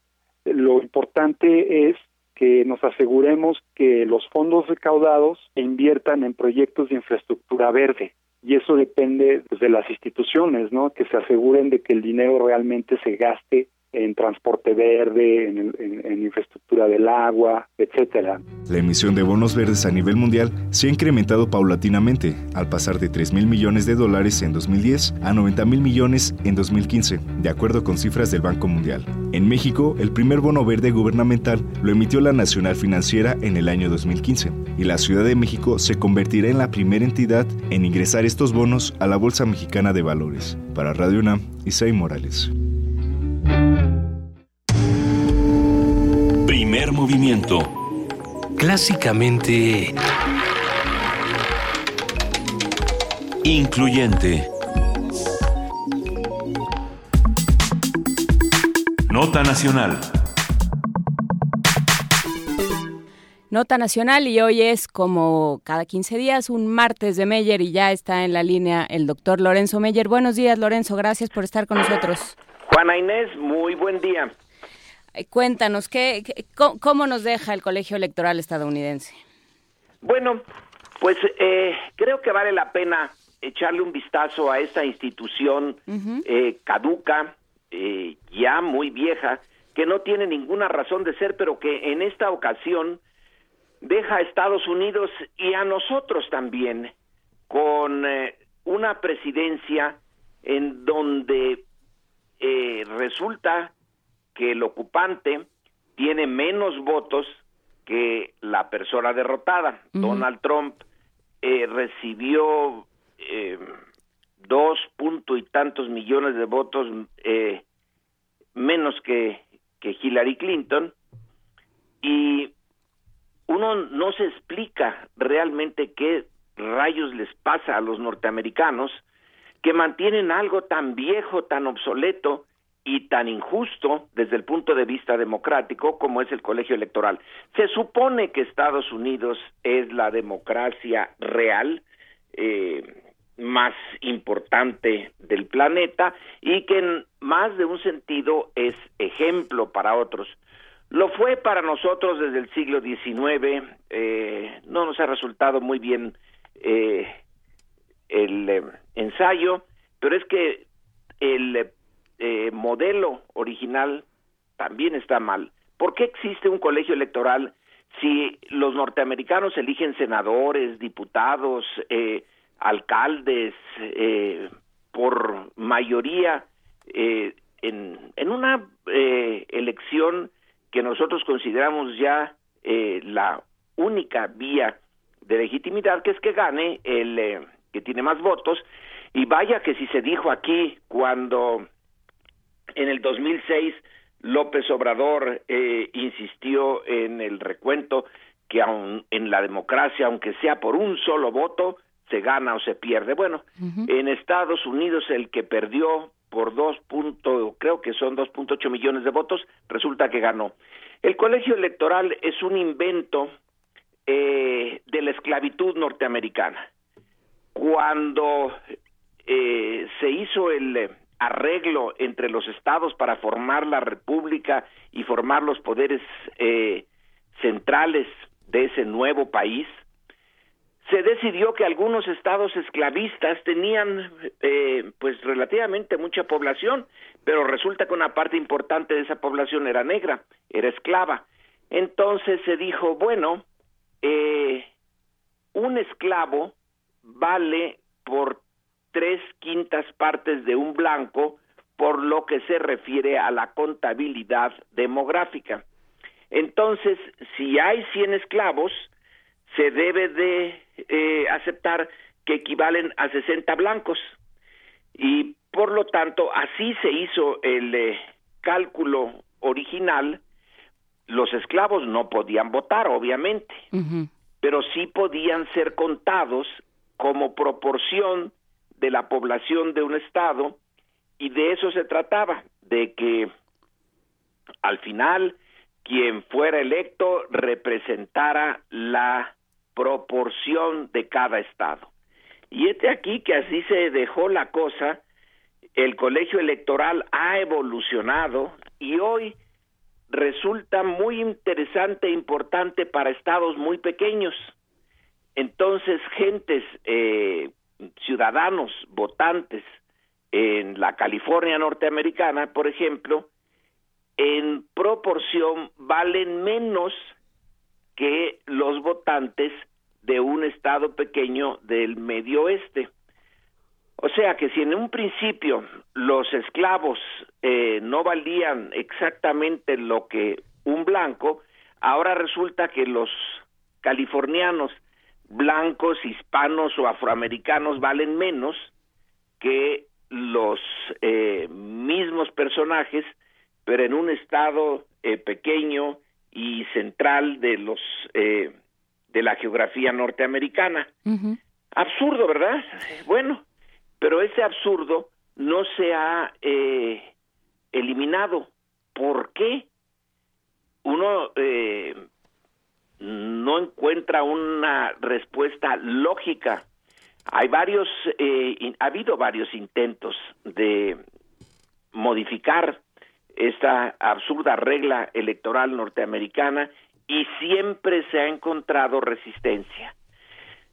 Eh, en este caso, por eh, los estados pequeños que no quieren firmar, y así tenemos que ayer, pues eh, Donald Trump tuvo más de los 270 eh, electores en ese colegio uh -huh. y ya es el presidente norteamericano, lo cual eh, tiene un efecto o puede tener un efecto eh, realmente muy eh, preocupante para un país eh, como México.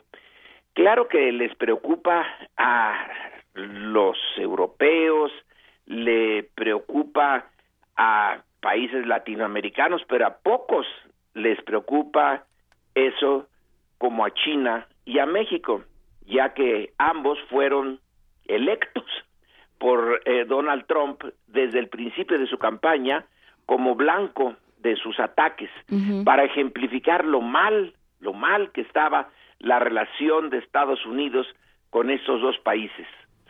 A China se le culpa, como a México, de ser la eh, que gana en el intercambio comercial con Estados Unidos y eso produce desempleo en aquellos eh, estados y aquellos eh, mm, estructura, bueno, áreas sociales que finalmente votaron por Trump.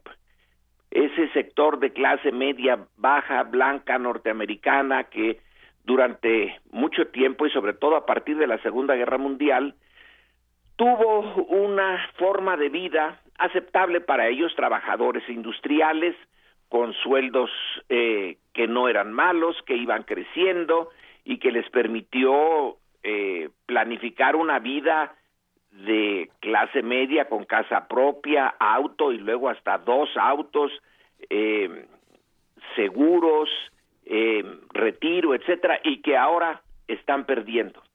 Trump culpó sobre todo a China y a México de eso, de que los empleos se van a donde hay una mano de obra barata y las grandes empresas norteamericanas abusan de esa posibilidad, pero que ahora se van a encontrar con un presidente que los va a poner en su lugar. Bueno, China yo creo que se defiende solita.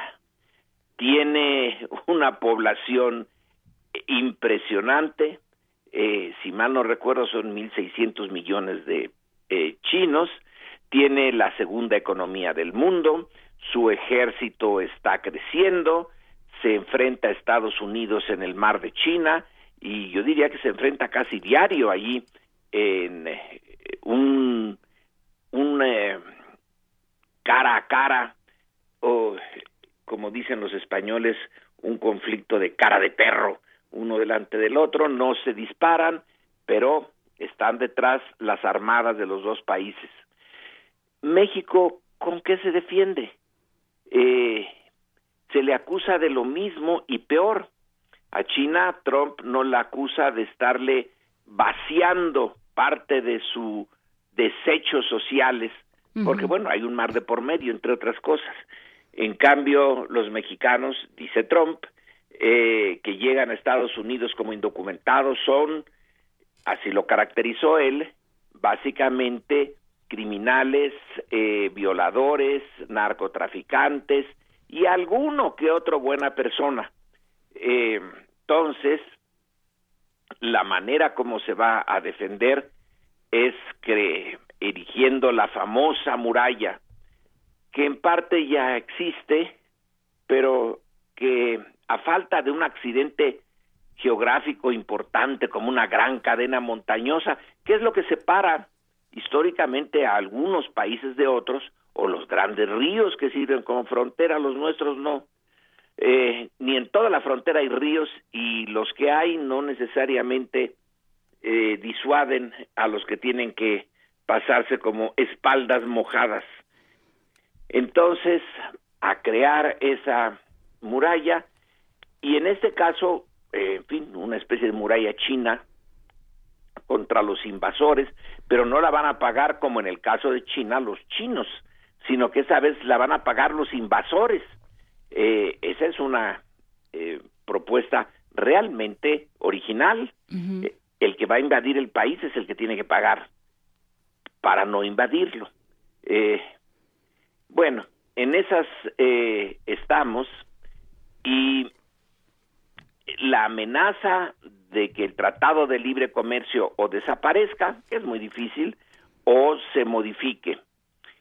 Y ya, ya se está modificando poquito, pero simbólicamente importante, cuando Trump eh, amenaza a la empresa Carrier que fabrica eh, aparatos de, de aire acondicionado y le dice no, no, no vas a llevar tu planta a México, la vas a dejar aquí y entonces esa planta acepta entre la propuesta y amenaza de Trump porque, bueno, la puso en mal eh, con la opinión pública, pero además le apoyó para que consiga eh, pues subsidios para mantener a sus obreros en Estados Unidos. Con lo cual se está eh, entrando en el tema del proteccionismo. Los subsidios son forma de proteccionismo comercial. Eso que se suponía que no debía de hacerse, pues ya se está haciendo. Y ahí tenemos entonces a un México que hoy, eh, como diría el clásico, hoy, hoy, hoy, no tiene un proyecto para defenderse. Y tendremos que, crearlo, pero no tenemos ni poder duro, no tenemos el ejército de China, no tenemos la gran densidad demográfica de China y no tenemos la economía china y tampoco tenemos eh, eso que en un eh, em, en un trabajo eh, reciente Leonardo Curcio exploró el poder blando que quizá lo tuvimos pero ahora ya no. ¿A qué se refiere esta idea del poder blando? El poder blando es, eh, eh, por ejemplo, pensemos en un país como, como Suiza. Bueno, pues no se puede defender, aunque un tiempo fue un, un país bastante importante militarmente, por eso es que el Vaticano tiene guardias suizos, porque eran muy buenos soldados. Pero ya a esas alturas obviamente no, lo, no los tiene, pero se siente bastante seguro porque eh, tiene la imagen de un país honesto, aunque sus eh, bancos suizos, bueno, yo no sé cómo se puede tener ese esa imagen, pero es la que se tiene, eh, pacífico, eh, ordenado, eh, trabajador, innovador, y es a través de esa imagen positiva que puede negociar con otros, por ejemplo, y que la mantengan su, su neutralidad, aunque esté la Segunda Guerra Mundial y ella esté en medio de ese mare magnum, no le hace nada. El poder blando es la imagen que se tiene del país. Y bueno, yo creo que México tuvo una relativamente buena imagen al iniciar su vida eh, independiente. Eh, Alexander von Humboldt se encargó de darla, quizás le exageró, porque dijo que este era un cuerno de la abundancia, que tenía, bueno, una cantidad enorme de recursos y que nada más con un poquito de buena administración y púmbale, México se iba para arriba como eh, Estado nacional. Eh, no fue así, pero al final del siglo XIX, bueno, con don Porfirio y su eh, dicta blanda, apareció México como un país que se enfrentaba por fin a la modernización, el orden, el progreso, la celebración de, de 1910 del centenario, le decían de la independencia, pero en realidad desde el inicio de la independencia, pues eh, el mundo externo mandó sus delegaciones y se hizo una gran celebración y se puso a don Porfirio como ejemplo de estadista mundial. Luego vino la revolución y la mala imagen cundió, pero después de la revolución, bueno, entonces la imagen de México como un país de justicia social que hacía la reforma agraria, eh, nacionalista, para algunos fue positivo, para otros no, eh, lleno de vigor literario, musical, pictórico, eh, que mandaba misiones educadoras a las zonas más remotas del país para rescatar eh, a las poblaciones que habían sido dejados de la mano de Dios y del gobierno. Y bueno, eh, luego, en la época clásica del PRI, eh, no pudo presumir de democracia, pero sí de estabilidad, control, paz, mientras la Tercera Guerra Mundial, esa Guerra Fría, reinaba por todo el universo, aquí, con sus eh, prietitos en el arroz, se mantenía todo en calma. Pero ahora, la imagen que se tiene de México es de un país que echó a perder su eh, transición democrática, que está eh, corroído por la corrupción, bueno, eh, en estos días, aunque no creo que la prensa externa se fije mucho en el caso de, de los Duarte, que nosotros sí nos fijamos, pero el mundo externo en general simplemente ve a México como un país muy corrupto. Creo que hizo más ruido la Casa Blanca que los exgobernadores de Veracruz y Chihuahua. No, y suena mucho más la violencia, ¿no? Y la violencia. Por supuesto. La violencia de un narcotráfico que tiene sus raíces en la impresionante demanda que no baja en Estados Unidos y que mientras Estados Unidos esté dispuesto a comprar eh, las drogas que Estados Unidos prohibió, porque toda la prohibición actual viene de principios del siglo XX y de la Convención de Shanghái, que tanto fastidiaron los norteamericanos por tenerla, y donde se fue aumentando el número de, de sustancias prohibidas, bueno, pues ellos siguen consumiéndolas. Pero eh, la idea de lanzar la responsabilidad sobre los productores, Turquía, Colombia, México, pues fue una idea, digamos, brillante desde la óptica norteamericana, porque a nosotros nos toca cargar con el muertito. Pero ¿quién dijo lo del trampolín y la alberca? Eh, ¿Fue López Mateos o Alemán? Yo supongo que fue López Mateos. Eh, Alemán todavía no era, eh, no era el, eh, el, el problema no era, no, no era realmente agudo. Sí, pero bueno, esta idea de, a ver, son el trampolín para las drogas, pues sí, pero no habrá trampolín si no, si no hubiera alberca, ¿no? Eh, y otra cosa, ¿quién provee el material para el trampolín? ¿Quién provee las armas para eh, mm, tener estos ejércitos privados del crimen organizado? En el cálculo que se hace es de que alrededor del 90% de las armas que le han sido capturadas a los narcos tienen marca norteamericana. Y ellos, bueno, pues están aparentemente más que satisfechos y Trump así lo hizo saber una y otra vez con esta segunda enmienda de la Constitución norteamericana que le permite a cualquier norteamericano poseer armas para su defensa y con eso se permite comprarlas casi como si fueran en ferretería eh, en las zonas fronterizas y luego introducirlas a México y ahí cualquiera puede decir, bueno, me da esos dos rifles de asalto y 500 cartuchos, se los envuelvo. No, no, me los llevo puestos. No, sí, aquí, aquí, para aquí a la salida, sí. Aquí. Entonces, eh, en este callejón sin salida donde estamos, o aparentemente sin salida, se nos viene Trump. Eh, de esa manera se refleja esto que yo no puedo llamarlo de otra manera eh, más que dependencia extrema, aunque algunos de mis colegas insisten en que, que el concepto de dependencia que se usó mucho para explicar las situaciones tan desafortunadas que vivía Latinoamérica en el contexto internacional ya está de modé que no es que dependencia y sus implicaciones teóricas y prácticas que no les hagamos mucho caso que se trata de interdependencia pues el Inter... Sí, eh, ellos qué están poniendo, digamos, nosotros qué estamos poniendo, los muertos.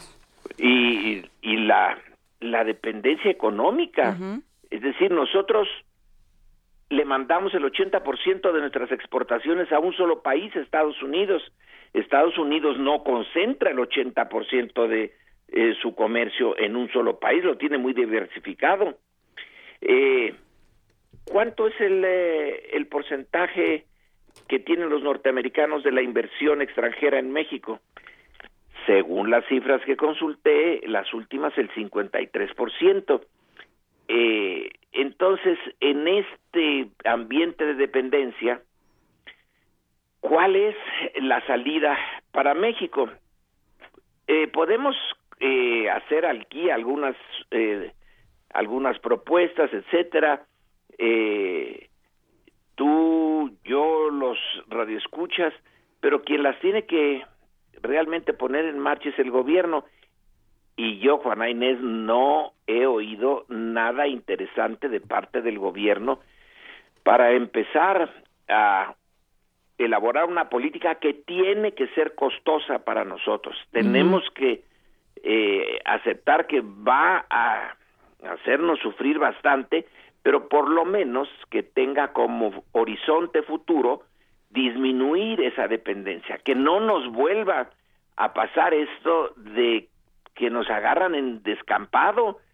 Eh, de repente, SAS, eh, Trump se propone como candidato. SAS se propone tener a México como punching bag. Y pácatelas que ahora, el, bueno, el día de ayer, ya es presidente electo y va a desarrollar una política, según nos prometió, que es contraria al interés nacional mexicano. Bueno, ¿y nosotros? Sí, ¿y quién está dispuesto a asumir los costos políticos? En además en un año eh, en año preelectoral, porque ya empezamos el 2018, no sé tú dónde estabas, pero el 2018 ya es con nosotros.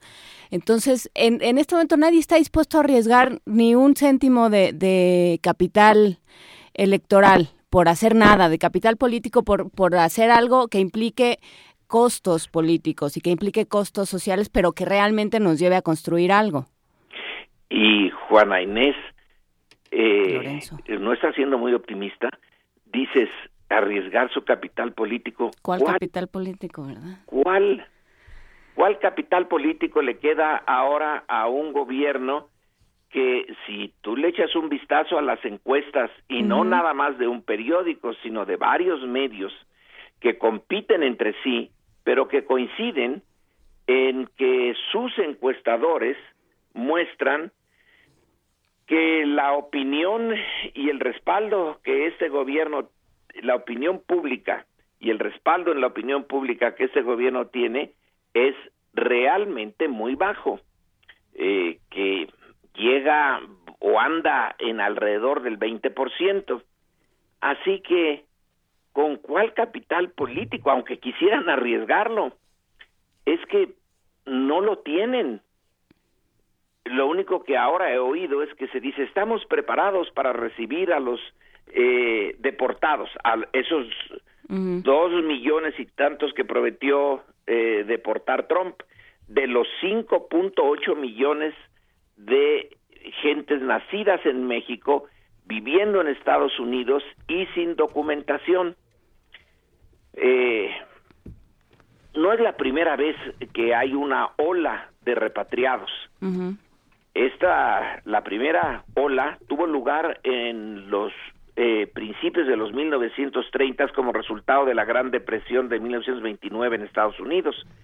Luego vendría la operación años después, después de la Segunda Guerra Mundial, Wetback, donde también hicieron una redada cuando ya no necesitaban esa mano de obra que sí la necesitaron durante la Segunda Guerra, pero que después ya no. Eh, entonces ahí viene otra. Y Obama ha mandado que dos punto y tantos millones de eh, eh, expulsados de Estados Unidos en los ocho años que lleva de gobierno. Y Trump dice que él piensa hacer más o menos lo mismo, pero en cuatro años o menos. Eh, se dice desde aquí, estamos listos para recibirlos. ¿Listos? ¿En serio? Si por algo eh, los, si por algo los enviamos. Pues claro. Pero bueno, habrá que, habrá que, que, irnos a las navidades con esta reflexión, Lorenzo Mayer. Mira cómo nos lanzas a la Navidad. Pero pues eh, si si no fuiste eh, tú, sí, pues si como sociedad no no no estamos por lo menos anímicamente dispuestos a entrarle a este toro, pues nos va a cornar y la promesa que nos acaba de hacer Carstens, que él ya se va y ya se salvó, pero dice que lo que hemos estado viendo hasta ahorita son los cortos de una película de terror y que la película de terror empieza en enero, cuando tome posesión Trump. Entonces es el único de los funcionarios que nos augura una película de terror. Pero en fin, Sí, bastante poco afortunada la, la, la declaración de Cartes, pero bueno, aquí estaremos el año que entra, esperamos, y contigo también, Lorenzo Meyer, te emplazamos para, para la primera semana del año. A ver si ahí hay algo este positivo, ¿verdad? Sí, desde luego. Muchísimas gracias, Lorenzo Meyer. Buena vacación, buen fin de año y nos escuchamos en 2017. Igualmente, Juana Inés. Hasta luego. Primer movimiento. Clásicamente... Incluyente. Nota del día. El Tribunal de Justicia Superior de Morelos estableció una comisión para revisar la solicitud de juicio político contra el alcalde de Cuernavaca, Cuauhtémoc Blanco, proceso que inició el Congreso del Estado.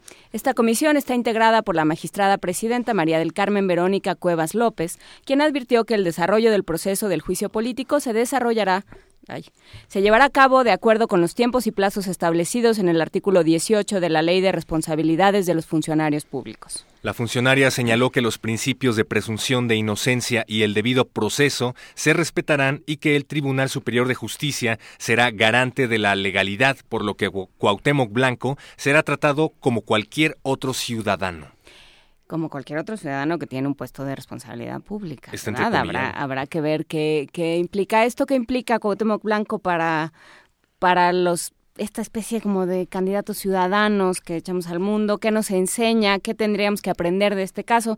Lo vamos a platicar esta mañana con el doctor Horacio Vives, licenciado en Ciencia Política por el Instituto Tecnológico Autónomo de México y doctor en Ciencia Política por la Universidad de Belgrano en Argentina. Buenos días, doctor Vives, gracias por estar con nosotros. Hola, Juana Inés, Héctor, buen día y un gusto estar aquí con la comunidad de Primer Movimiento cerrando este año, digamos, tan tan crítico y tan turbulento, ¿no? 2016 que se estira y se estira y no se acaba. No, y no se acaba. ¿Y, qué pasa con Cuauhtémoc Blanco? Hablábamos... Eh, la última vez que platicamos en esta mesa, Horacio, tú decías, hay que tener cuidado de estos, estos juicios, hay que tener cuidado de que no se conviertan en una, en una forma muy fácil, a lo mejor te estoy parafraseando mal, pero una forma muy sencilla de quitar un puesto de responsabilidad este, y de y de, echar atrás una, una elección. Parafraseado de manera impecable. a ver, eh, vamos a hacer un poco eh, análisis y poner un poco en contexto la situación. ¿Qué es lo que pasa con este tipo de, de, candidatos, como lo señalabas, eh, Juan Inés? Muchas veces em, los partidos tratan de postular ante el hartazgo de la de, los, de, los, políticos tradicionales a una a unos perfiles que provienen, digamos, de otros, de otros eh, ámbitos y que tienen popularidad y prestigio. A veces les sale bien o a veces les sale eh, mal. Eh, recordemos, por ejemplo, el caso de mm, Ana Guevara cuando intentó ser candidata a jefa delegacional en Miguel Hidalgo, alguien con un enorme prestigio, gran popularidad, y no resultó mm, electa. Por cierto, un abrazo y un saludo solidario por la cobarde y artera agresión que sufrió Ana Guevara. Bueno, en el caso de Cuauhtémoc eh, Blanco sí salió la jugada. Eh, ¿Y qué es lo que pasa? Alguien con una enorme popularidad eh, se monta en el registro de un partido político local y este gana la elección. Así es, el PCD, partido con registro local en, que estaba a punto de perder el registro, eso es importante. Así es, entonces, pues fue un, un, convenio que les ayudó a los dos, porque por un lado, pues Cuauhtémoc consigue a través de, este vehículo que es el partido la presidencia municipal de Cuernavaca y el partido mantiene su registro y sus prerrogativas. Pero ¿qué es lo que pasa? Que un candidato en estas condiciones, que sería prácticamente eh, algo muy similar a un, a un independiente, ¿no? Pues no tiene el apoyo de la eh, legislatura y muchas veces en el caso de, como, como, ocurre en el caso actual de Blanco, del propio Cabildo para sacar adelante su programa de gobierno. Entonces, eh, revisando un poco eh, el tema del juicio político, es muy curioso porque la legislatura local lo quiere, o ya más bien lo destituyó, por acción y por omisión, esto es, por lo que haga y por lo que deje de hacer. Y la verdad es que los pretextos son, eh, o los motivos son lo de menos, creo que son pretextos. ¿Por qué? Porque es alguien que no tiene el menor respaldo eh, político de las fuerzas que cuentan tanto en el, en el Congreso como en el Cabildo. Entonces, eh, alguien además que sabemos que no tiene una experiencia política pública, pues obviamente todos sus errores y sus dislates se han eh, eh, maximizado con el propósito de irlo ridiculizando y de minar sus eh, eventuales capacidades de gobierno y de ejecución. Se acordarán aquella vez que saludó en un evento público al licenciado Benito Juárez en una escuela. Cosas que, mm, que, que, pueden ser anecdóticas o que le podrían tal vez pasarle a muchos estos, estos dislates, pero que se, se van maximizando en la lógica de que no cuenta con apoyo políticos para sacar eh, adelante su programa de gobierno. A ver, es que ahí hay, hay varias cosas, ¿no? Eh, el gran problema con Cuauhtémoc Blanco es no tiene un partido que lo respalde. Así es, un partido y sin fuerte, embargo, empiezan a aparecer el, contrato que firmó para, para ser candidato, ¿no? O sea, una, una, que no sé si esté penado que recibas una, cantidad de dinero, que se te pague por aceptar la candidatura. No sé si esté contemplado, es a lo que me refiero. Pues mira, en estricto sentido se supone que uno debería, digamos, eh, aceptar una, una candidatura o correr un puesto, digamos, por, por amor al servicio público, si lo queremos ver en esta, en esta forma eh, ideal y abstracta. Pero todo esto tiene que ver con eh, el, juicio que se va eventualmente a desahogar, porque, a ver, eh, hay, que, hay que poner un poco en contexto que lo que resolvió la Suprema Corte de Justicia ayer, que se encuentra en receso, el, el ministro Laines, fue, digamos, suspender las decisiones que tomó el Congreso local y el Tribunal Superior de Justicia del, del Estado pero todavía no se pronuncia sobre eh, el fondo del asunto. Esto es, tiene que ver con todo lo que has señalado, eh, Juana Inés, y muchas este, cosas más. El asunto de si eh, sabemos hasta ahora, eh, todo parece indicar que el contrato que presentó eh, como comprobante de domicilio pues era un contrato este apócrifo. También tendrá que eh, evaluarse lo de si cumplía o no el requisito de mm, residencia, de residencia. porque eh, la ley del estado te pide este cinco años y bueno pues todo el mundo sabía que andaba ahí jugando en el Puebla y vivía aquí en la Ciudad de México y luego dijo que no tenía credencial del INE que ya de por sí dices bueno a ver o sea te invito a jugar fútbol y me dices sí pero ¿cuántos somos y de qué lado me pongo? No, a ver, señor, o sea, si quiere ser, o sea, no tiene credencial de elector, entonces ¿a qué está jugando? Pero se esperan a que gane la elección para empezar a hablar de todos este, todas estas omisiones, ¿no? Además. En realidad yo creo que eh, de todo esto se empezó a hablar de, de, tiempo atrás. ¿Por qué? Pues porque sus adversarios políticos tenían como muy claro cuál era el guion para poderlo atacar y todas las cosas que han ocurrido, digamos, a lo largo de estos meses que lleva su mandato, ¿no? Que si recibió recursos al margen de lo que podía eh, aprobar el al Congreso local, que sí ha estado eh, faltando y se le puede atacar de ausentismo, en fin, digamos, toda esta serie de, eh, de motivaciones políticas para atacarlo, pues han estado presentes prácticamente eh, desde la campaña, digamos, por la peculiaridad del, del, perfil del candidato. Y yo creo que un poco la, el aprendizaje, dado que así empezó la, la nota, tiene que ver con que eh, sí, creo que es eh, importante que la política se vaya eh, oxigenando, que vengan algunos eh, otros liderazgos que no sean los anquilosados tradicionales, pero hay que tomar en cuenta que muchas veces estos liderazgos pueden venir acompañados del más absoluto desamparo político, porque si no cuentan con un eh, respaldo, pues no solamente no les van a mm, eh, ayudar a sacar adelante su, eh, su mandato, si, y, si, no, al contrario, los van a andar torpedeando bajo cualquier circunstancia.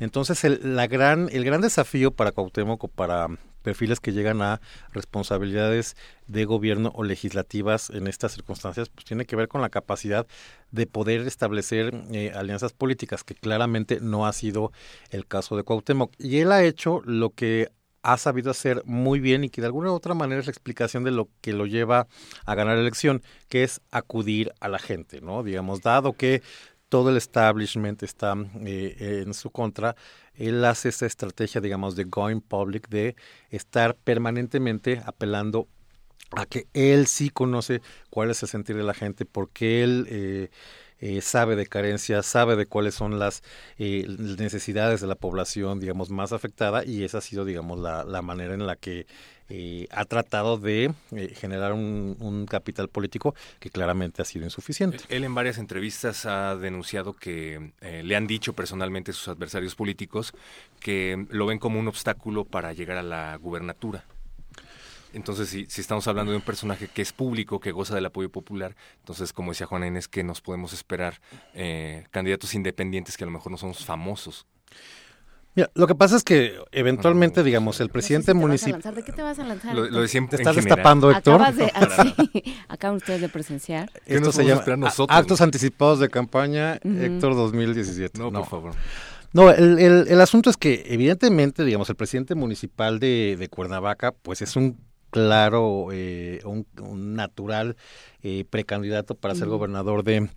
Eh, de Morelos, por supuesto, pues todo mundo que ustedes que o la gente que tiene eh, contactos o que ha ido a Morelos o que vive en Morelos sabe que el estado se encuentra en una situación muy complicada, que ha sido un deterioro de muchos eh, servicios públicos y puntualmente del tema de, de, seguridad. En fin, eh, no ha sido, digamos, unos, una, una buena época para eh, Cuernavaca ni tampoco para mm, el, Estado. Y por supuesto, digo, eh, esto tiene que ver con que aquí están perdiendo todos, digamos, tanto eh, Cuauhtémoc porque no ha podido realizar, digamos, un, desempeño eh, adecuado a su mandato, pero pues también, digamos, los partidos organizados que, que, ven en él, digamos, alguien que puede ser potencialmente un, un peligro para la siguiente elección. Yo creo que va a terminar tan mal, para empezar no sabemos si vaya a proceder el juicio político, pero eh, no, no es alguien que esté dando eh, resultados y que cuente con, con el aval de una gestión exitosa que lo pudiera respaldar para eh, para una elección a, gobernador en, las siguientes. Yo creo que como estudio de caso, o sea, yo creo que es interesante como estudio de caso, porque hay como hay, hay muchas cosas. A mí lo que me llama la atención es que hay todas estas irregularidades, que ya se saben, que todo el mundo conoce, que, que ahí están. Y en lo que nos estamos fijando es, pero es que no tiene partido. O sea, así es siempre, ¿no? Un poco la, el, el discurso que subyace a esto es así es siempre. Nada más que a todos los demás, hasta que, hasta que el partido, como en el caso de, de Borges o en el caso de Duarte este fin de semana, el partido decide, qué barbaridad, qué susto, son unos seres horribles, ya no los quiero, como pasó con Duarte y con Borges este fin de semana y, y este, lo que les dijo el PRI, ¿no? Pero, pero que no le estaría sucediendo todo esto a Cuauhtémoc, no si no hubiera sido corrupto, sino si hubiera tenido un partido que lo respaldara. Entonces, ahí es donde yo creo que tendríamos, o, yo pensaría que ahí estaría el foco, o sea, cómo estamos entendiendo el sistema de partidos, no lo estamos entendiendo como, o, me parece a mí, ya, ya, me dirás tú qué opinas, Horacio Vives, pero no lo estamos entendiendo como una red que te posibilita negociaciones, acuerdos, sino que es una tapadera. Sí, digo, eh, convengamos que Cuauhtémoc llegó en una posición tremendamente endeble, ¿no? Digamos, el, el, hecho de eh, la votación en el Congreso que votaron, si mal no recuerdo, 27 de 30 en contra de la, de la destitución, pues es un dato muy contundente. Y eh, Cuauhtémoc no supo hacer, digamos, para ponerte un símil, el caso de Néstor Kirchner en Argentina, que probablemente no sea el mejor ejemplo de, pro hombre y de gobierno, pero él llegó en una posición de enorme debilidad legislativa y poco a poco fue eh, cooptando y haciendo alianzas que le permitieron eh, tener una gestión eh, de, de, gobierno pues, con una serie de, de, apoyos que puedan no gustarnos, pero el punto es que, la, que los logró. Y Cuauhtémoc no tuvo esa eh, habilidad para hacerlo, digamos, desde el momento uno, desde, desde la plena campaña, fue una confrontación con el sistema, digamos, tradicional, los, los, los partidos establecidos, y no pudo generar ningún tipo de eh, alianzas. Entonces, ese es el, el gran problema y la debilidad que tienen candidatos con este tipo de, perfiles, que obviamente no van a llegar con el respaldo eh, legislativo de, un partido y eso por supuesto eh, lo saben y es uno de los de los eh, hechos que van a tener que navegar contracorriente para poder em, pues sacar adelante algo, ¿no? y si no lo hacen, pues prácticamente van a encontrar bloqueos desde el día uno, como ha ocurrido aquí. Y además el caso de Cuauhtémoc, pues les ha dado una cantidad de, de pretextos o de eh, razones enormes pues para, para ver que, que, estamos en presencia de, digamos, una suerte de malentendido eh, colectivo, digamos, de un error, así lo están señalando eh, sus detractores y los resultados están a la vista, ¿no? Y el juicio político todavía está en proceso, entonces. El juicio político eh, corre, sí, por supuesto. digamos, el, juicio político ya se, ya se definió por el, Congreso local, pero ahora, como se trata de un conflicto entre poderes, pues esto lo termina resolviendo la última instancia, que es eh, la Suprema Corte, pues, erigida en, tribunal eh, constitucional, que va a determinar si en efecto eh, Cuauhtémoc se va. Ahora, lo que resulta interesante es que independientemente de que eh, la Corte eh, que no procede esta revocación de, mandato, el escenario en realidad no cambia. ¿Por qué? Porque sigue sin tener eh, los apoyos políticos y al contrario, digamos, la relación está mucho más tensa, más crispada y van a ser pues dos años de pues de infierno, ¿no? Para, para al término del, del, mandato de Cuauhtémoc, ¿no? Y, y, quien se queda volando es la sociedad de Cuernavaca y de todo Morelos, porque como decías, no es no no está en un buen momento ni político ni social Morelos. Sí, no, no, la ciudad de la eterna primavera no es la ciudad del permanente beneficio social, ¿no? Para nada. No, que ese es otro tema, o sea, todo lo que se le ha, eh, que, lo que se ha demostrado del gobierno Cuauhtémoc eh, de Cuauhtémoc Blanco, de, de, lo que ha hecho con los, los, proveedores del sistema de limpia, con eh, estas, estas imputaciones que se le hacen de tener en, en la nómina a, a sus familiares. O sea, todas estas cosas, a mí lo que me preocupa es que... Eh, insisto, digamos, bueno, es que no tiene un partido que lo apoye. Entonces todos los demás hacen lo mismo, pero tienen un partido que los apoye. Así es, entonces digamos queda mucho más eh, exhibido porque, pues, como dices, de, alguna manera comete las mismas eh, conductas, pero no hay una eh, no, hay un respaldo, no hay un cobijo, pues porque su, su partido en realidad es muy débil y además fue el primero que le dio la, la puñalada, ¿no? Pensando en candidatos, en, en los candidatos independientes para la presidencia, quienes, quienes estén pensando en ello, ¿qué tendrían que aprender de este caso? Eh, que por supuesto tienen que eh, trabajar mucho para generar apoyos eh, en, el, en el legislativo, ¿no? obviamente, por ejemplo, el caso de, de, Estados Unidos es interesante porque gana Donald Trump, ¿no? Que es un outsider de la política, pero bueno, pues se monta en la estructura del Partido Republicano y en Estados Unidos pues solamente hay dos eh, grandes partidos. Entonces ya una vez que te logras eh, montar y cooptar esa estructura pues es eh, relativamente sencillo. En México está mucho más, sabemos, atomizado, aunque no, no tanto. Entonces bueno, pues se tendrán que establecer algunas alianzas para tener una gestión de gobierno, digamos, eficaz en términos del respaldo político. Creo que ya lo vimos en el caso de, de Nuevo León con, con el Bronco. Digo, se postula como independiente, aunque pues, sabemos que tenía una eh, trayectoria de, de más de 30 años de militancia con el PRI. Entonces, bueno, por supuesto sabe quiénes son, los conoce, sabe este prácticas y vicios y pues, cómo llegar y hacer eh, establecer alianzas digamos es algo mucho más sencillo entonces ese es algo que eh, en el en el hipotético escenario de que tuviéramos un candidato independiente que debido al hartazgo de, eh, del electorado y de la sociedad ante los partidos tradicionales pudiera ganar la elección, lo que no vamos a tener son diputados independientes en el Congreso. Entonces va a tener que establecer eh, alianzas para sacar adelante un programa de gobierno, porque si no se va a enfrentar a todo esto que hemos visto de manera, digamos, este, reducida en el caso de Cuauhtémoc.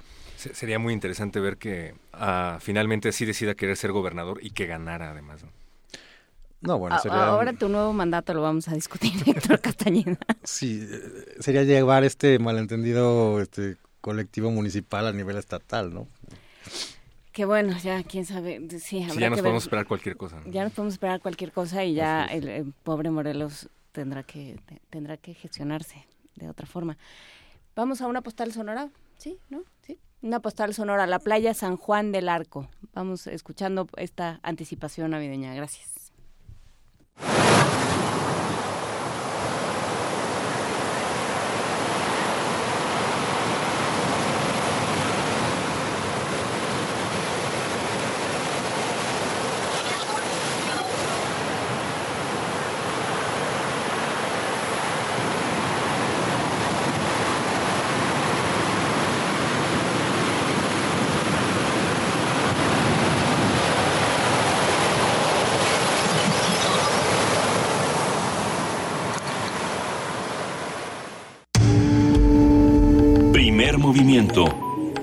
clásicamente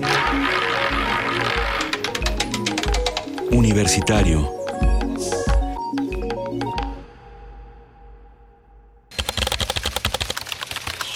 informativo. La UNAM. Fernando Berrojalvis, académico del Instituto de Investigaciones Estéticas de la UNAM, analizó mediante la pintura rupestre la visión que los indígenas de Durango y Oaxaca tenían sobre la época de la colonia.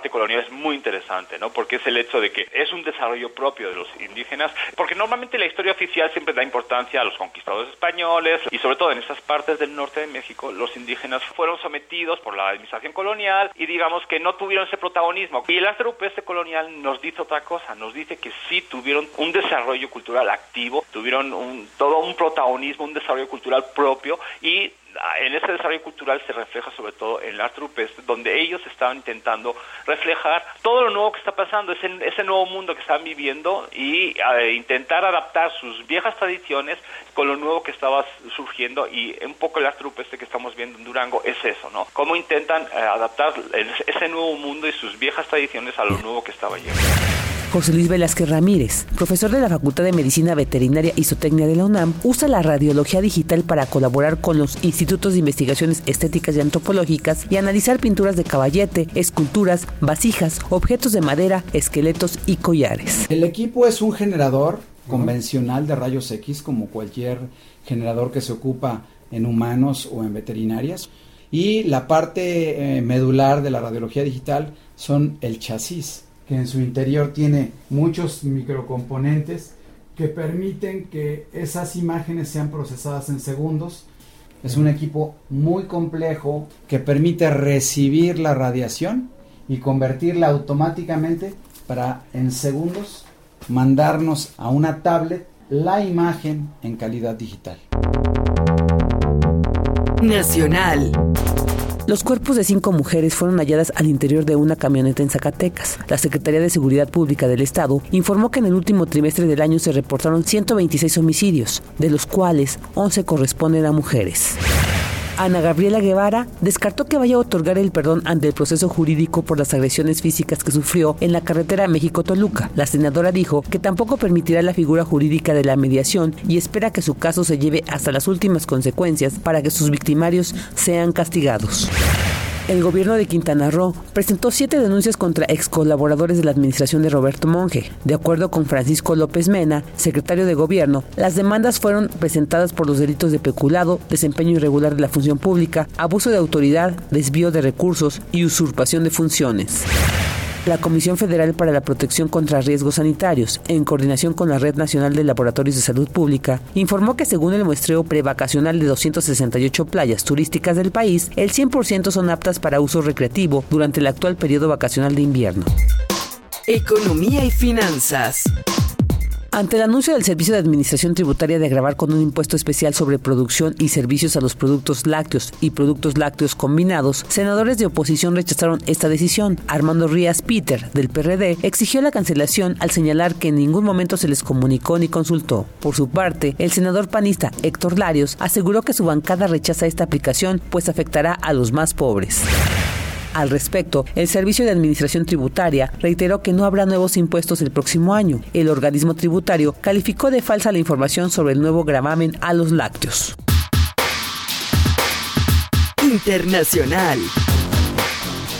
Luego del asesinato del embajador ruso Andrei Karlov en Turquía, seis personas fueron detenidas por fuerzas de seguridad. Entre ellos se encuentran los padres y una hermana del atacante, identificado como Mevlut Altintas, un agente policiado de 22 años que murió abatido luego de atentar contra el diplomático. Por su parte, el secretario general de la ONU, Ban Ki-moon, condenó el asesinato del embajador ruso y subrayó que no hay justificación para atacar a personal diplomático o a civiles. Al menos 52 personas han muerto en Irkutsk, Rusia, tras ingerir una loción de baño a base de alcohol tóxico. El Ministerio de Sanidad de la región informó que 29 personas más se encuentran graves en el hospital.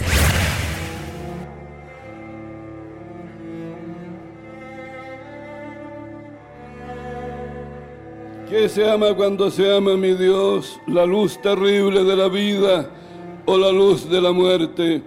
¿Qué se busca? ¿Qué se halla? ¿Qué es eso, amor? ¿Quién es? Un día como hoy. Sus rosas, sus volcanes. El 20 de diciembre de 1916 nace el poeta chileno Gonzalo Rojas, perteneciente a la llamada generación del 38. Se trata de uno de los exponentes más destacados de la poesía hispanoamericana del siglo XX. Fue galardonado con los premios Reina Sofía de Poesía Iberoamericana, el Nacional de Literatura de Chile y el Premio Cervantes. Murió en Santiago el 25 de abril de 2011. Hasta aquí el reporte. Buenos días. Radio UNAM, clásicamente informativa. El rito comienza en el escenario. Los sonidos emergen, deambulan por el recinto, se cuelan en los oídos y estremecen los sentidos. Festival Intersección. los encuentros sonoros de Radio UNAM. Todos los viernes a las 21 horas en vivo desde la sala Julián Carrillo. Escúchalos a través del 96.1 de FM, www.radiounam.unam.mx o ven a Adolfo Prieto 133 Colonia del Valle, cerca del Metrobús Amores. La entrada es libre. ¿Eres de los que se la pasa posteando fotos en el Face burlándose de los políticos? ¿Dándole retweet a esas frases inteligentes de protesta? ¿Muestras tu inconformidad en redes sociales? ¿Haces memes quejándote del gobierno? En el Partido Humanista queremos decirte que eso no va a cambiar las cosas y que si quieres que este país cambie, tienes que ponerte a trabajar. Y el partido político es el mejor instrumento para cambiar las cosas. Y este es nuevo, no tiene vicios y tiene espacios para ti. Súmate, conócenos y pongámonos a trabajar. Partido Humanista Ciudad de México propaganda casera, mil pesos.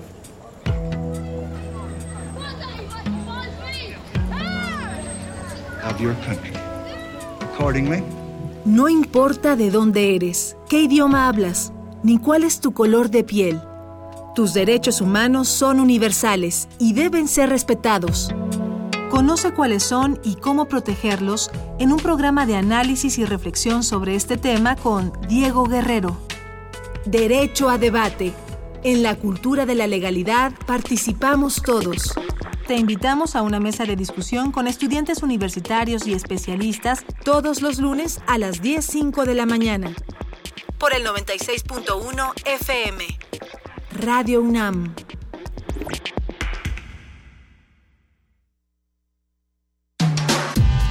Primer movimiento podcast y transmisión en directo en www.radiounam.unam.mx.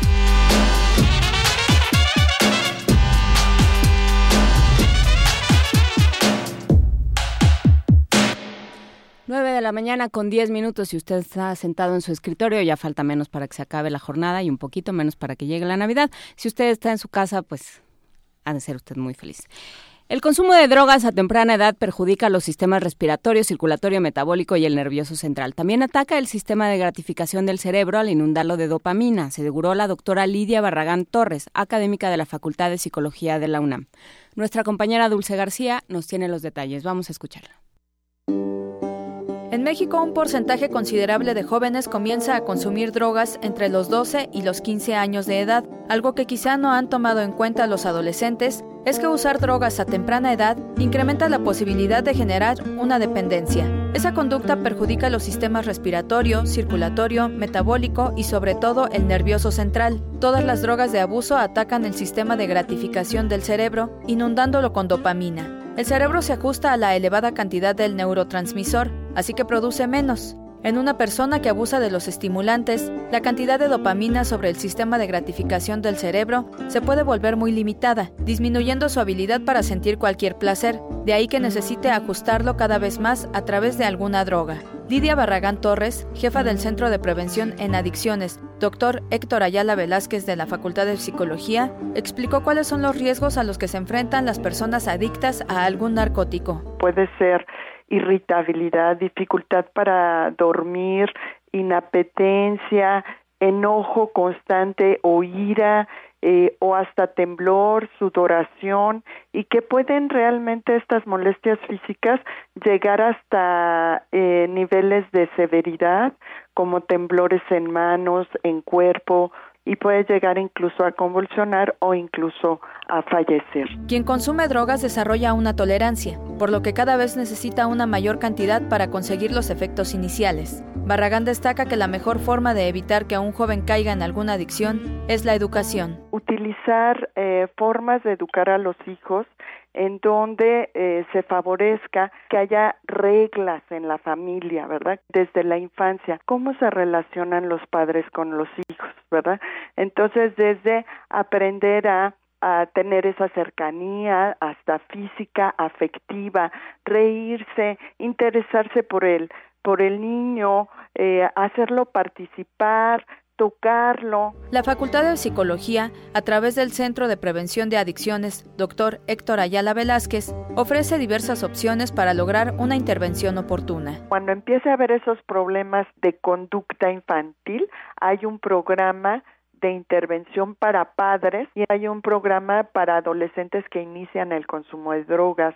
Hay otro programa cuando se tienen ya problemas por consumo de alcohol, hay también un tratamiento para consumo cuando ya hay dependencia, ya es esa percepción de que necesito para poder realizar la conducta, para poder ir a trabajar. En México se tienen registrados 5.7 millones de consumidores de marihuana, de los que 550 mil son catalogados como dependientes. Además, las tendencias del consumo de cocaína en la población mexicana de 12 a 17 años señalan que en 2002 era de cero y después de 2011 pasó a 0.4%. Así que ya sabes, si tienes dudas o curiosidad en torno a las drogas, no te arriesgues. Mejor acude a la Facultad de Psicología. Para Radio UNAM, Dulce García.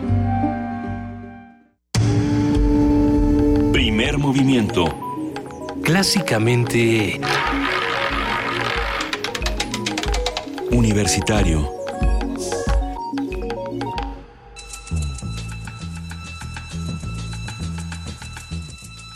Es hora de poesía necesaria.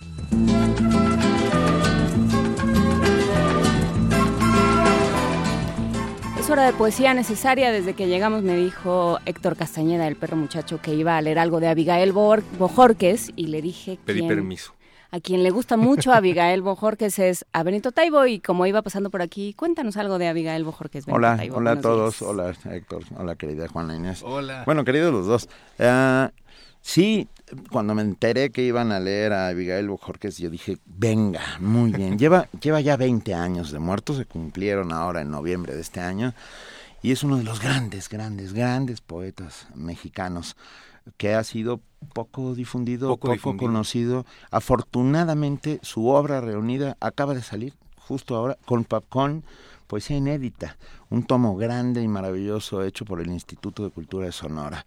Es, es es de estos que vivió siempre, siempre alejado de las capillas literarias de su tiempo, nunca fue eh, reconocido, incluso se volvió una suerte de outsider, muere en la calle para pronto. Para pronto sí, se refleja, se refleja en su poesía. Terrible historia, sí, era un hombre muy atormentado.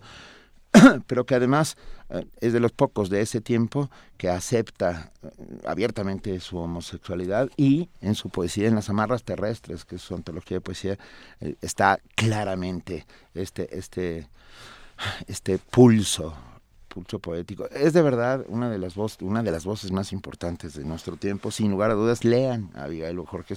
Va a ser más fácil ahora que eh, va a presentarse esta antología, porque justo platicábamos que a mí hasta la fecha me sigue costando trabajo, o me costaba trabajo encontrar No, ya está toda sobre reunida, incluso con cosas inéditas. Yo dejo, nada más venía a saludar, a decirles que los que los quiero y que... A ponerme nervioso. y, y de, le cedemos los trastes a... ¿Es tu primer poema necesario? Ajá. Venga, bienvenido. A ver. Héctor, Héctor Castañeda y el maravilloso Abigail Bojorquez. Menú para el generalísimo. ¿General? ¿El menú? Sí, señor, cómo no. El platillo de casa. Sesos de guerrillero a la tío Samuel. Desde luego, señor.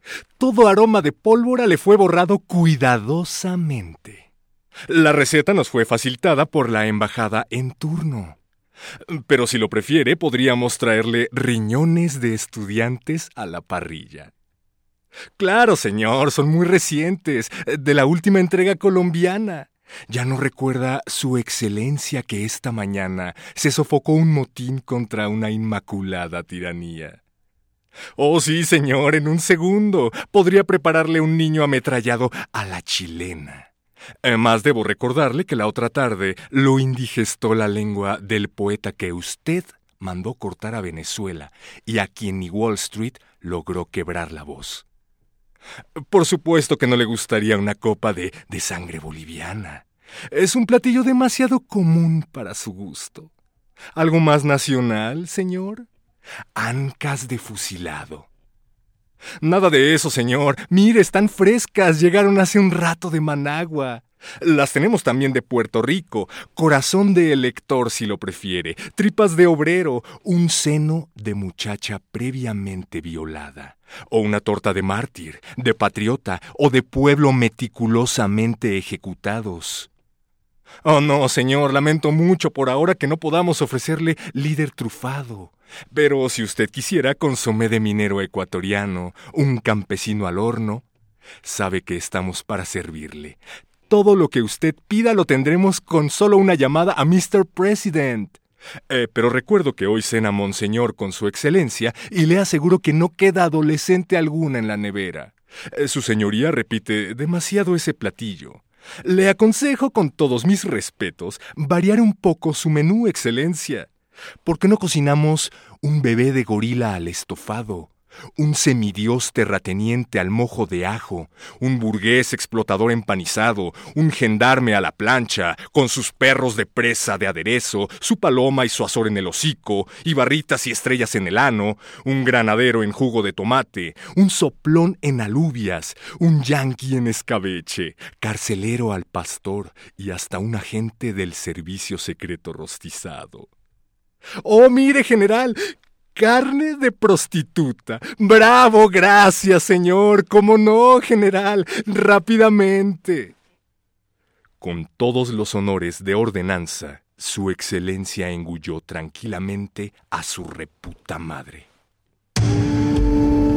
Primer movimiento. Clásicamente... Reflexivo.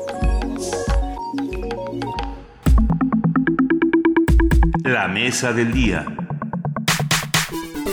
Nitlayocoya, Nitlayocoya, Nicnotlamatilla, San Nitepilsin Nezahualcoyotl, Xochitica Yeijuan Cuicatica, Niquilmilnamiki Tepiljuan, Tlenyahque, Yehua, Tesosomoxin, o Yehua, Cuaucuautzin, Ocnelin Nemoan, que nonamican, maya nikintoka, inintepiljuan, maya nikimonitkili toshochio, mai kitech nonasi, yehtli yankuikatl intesosomoxin, o hay ompoliwe sin motello, nopilsin tesosomoxin, ancasanye inmokui kaika, nihualchoca, insan, nihualiknotlamatiko nontilla san nigualayocoya, nicnotlamati, ayokik, ayok, quemania, titechachtaquio intlaltilpac, ica, nontia. Estoy triste, me aflijo. Yo, el señor Nezahualcóyotl, con flores y con cantos recuerdo a los príncipes, a los que se fueron, a Tesosomotzin, a Cuacuautzin, en verdad viven allá en donde de algún modo se existe.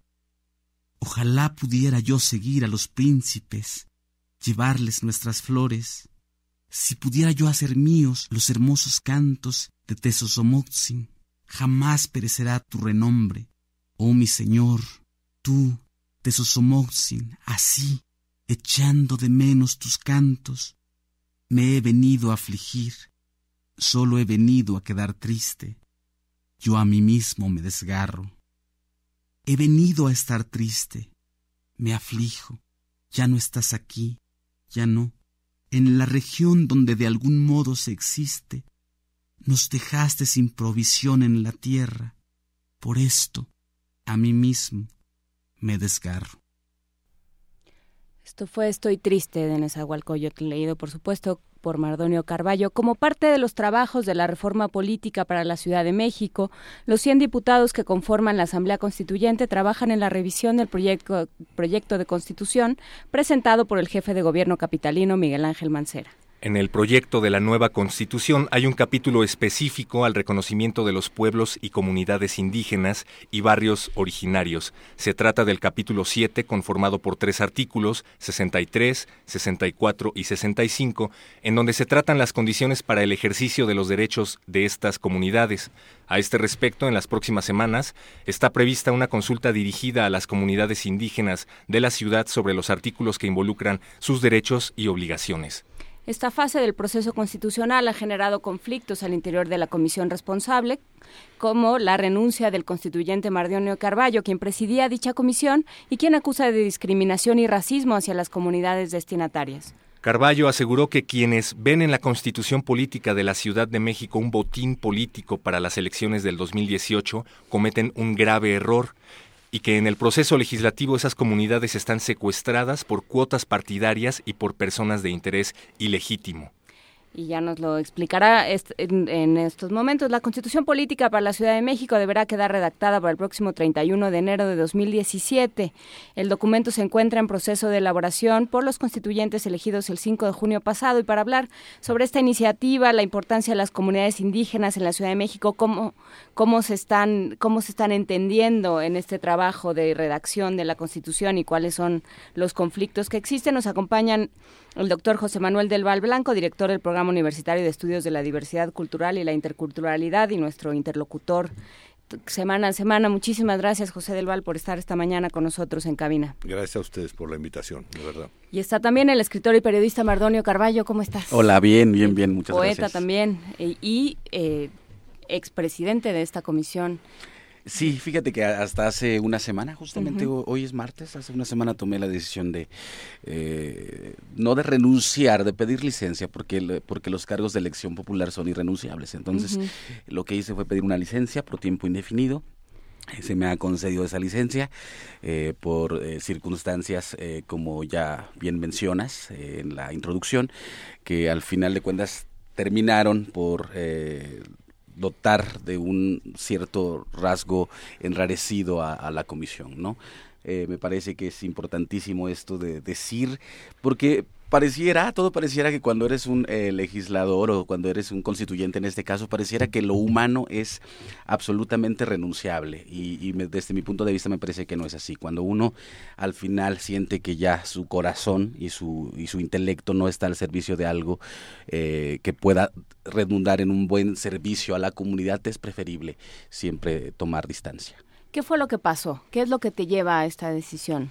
Pues pasa que me encontré siempre con un muro, todo el tiempo me encontré con un muro, al final de cuentas eh, era un muro totalmente infranqueable, era un muro, un muro que tiraba acuerdos, un muro que no eh, permitía hablar, que no había, la, no, no había oportunidad de negociación, no había, era la intransigencia de que las cosas queden como nosotros queremos y no como los pueblos, me parece que habría que preguntarles qué quieren los pueblos, arrogarse en un sentido arrogante de, de saber qué quieren los pueblos me parece un exceso y te lo dice un indígena que muchas veces mucha gente ha querido endilgarle como la voz de los pueblos indígenas. Yo no soy la voz de los pueblos indígenas, yo soy Mardonio Carballo con una voz eh, que si bien intenta tender puentes hacia lo colectivo y hacia el entendimiento entre los distintos integrantes de un país como el nuestro, jamás, jamás me voy a arrogar eh, esa, esa, esa losa pesadísima de ser la voz de los pueblos. ¿No posees la verdad?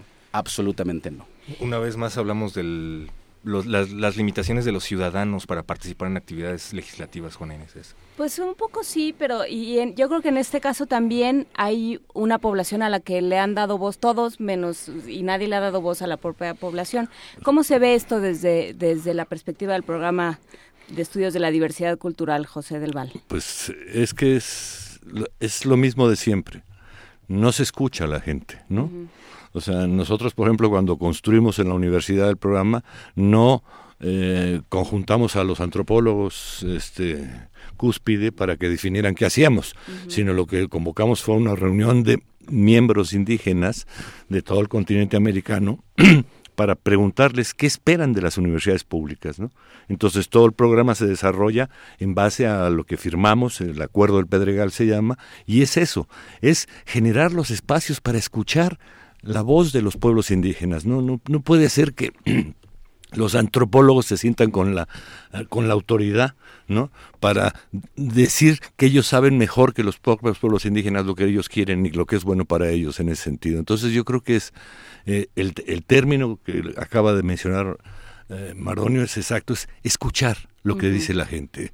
Eh, porque están montando hasta el, el propio proyecto que se va a consultar, ya está predefinido qué se va a consultar, cómo se va a consultar y cuál va a ser la solución finalmente, ¿no? En ese sentido, o sea, decir, no, no hay en un, una órbita democrática, sinceramente, en ese sentido, ¿no? Ahora, es un problema estructural que tiene la supuesta constituyente de, del, del Valle de México, ¿no? Vamos a construir un engendro que jurídicamente no existe, ¿no?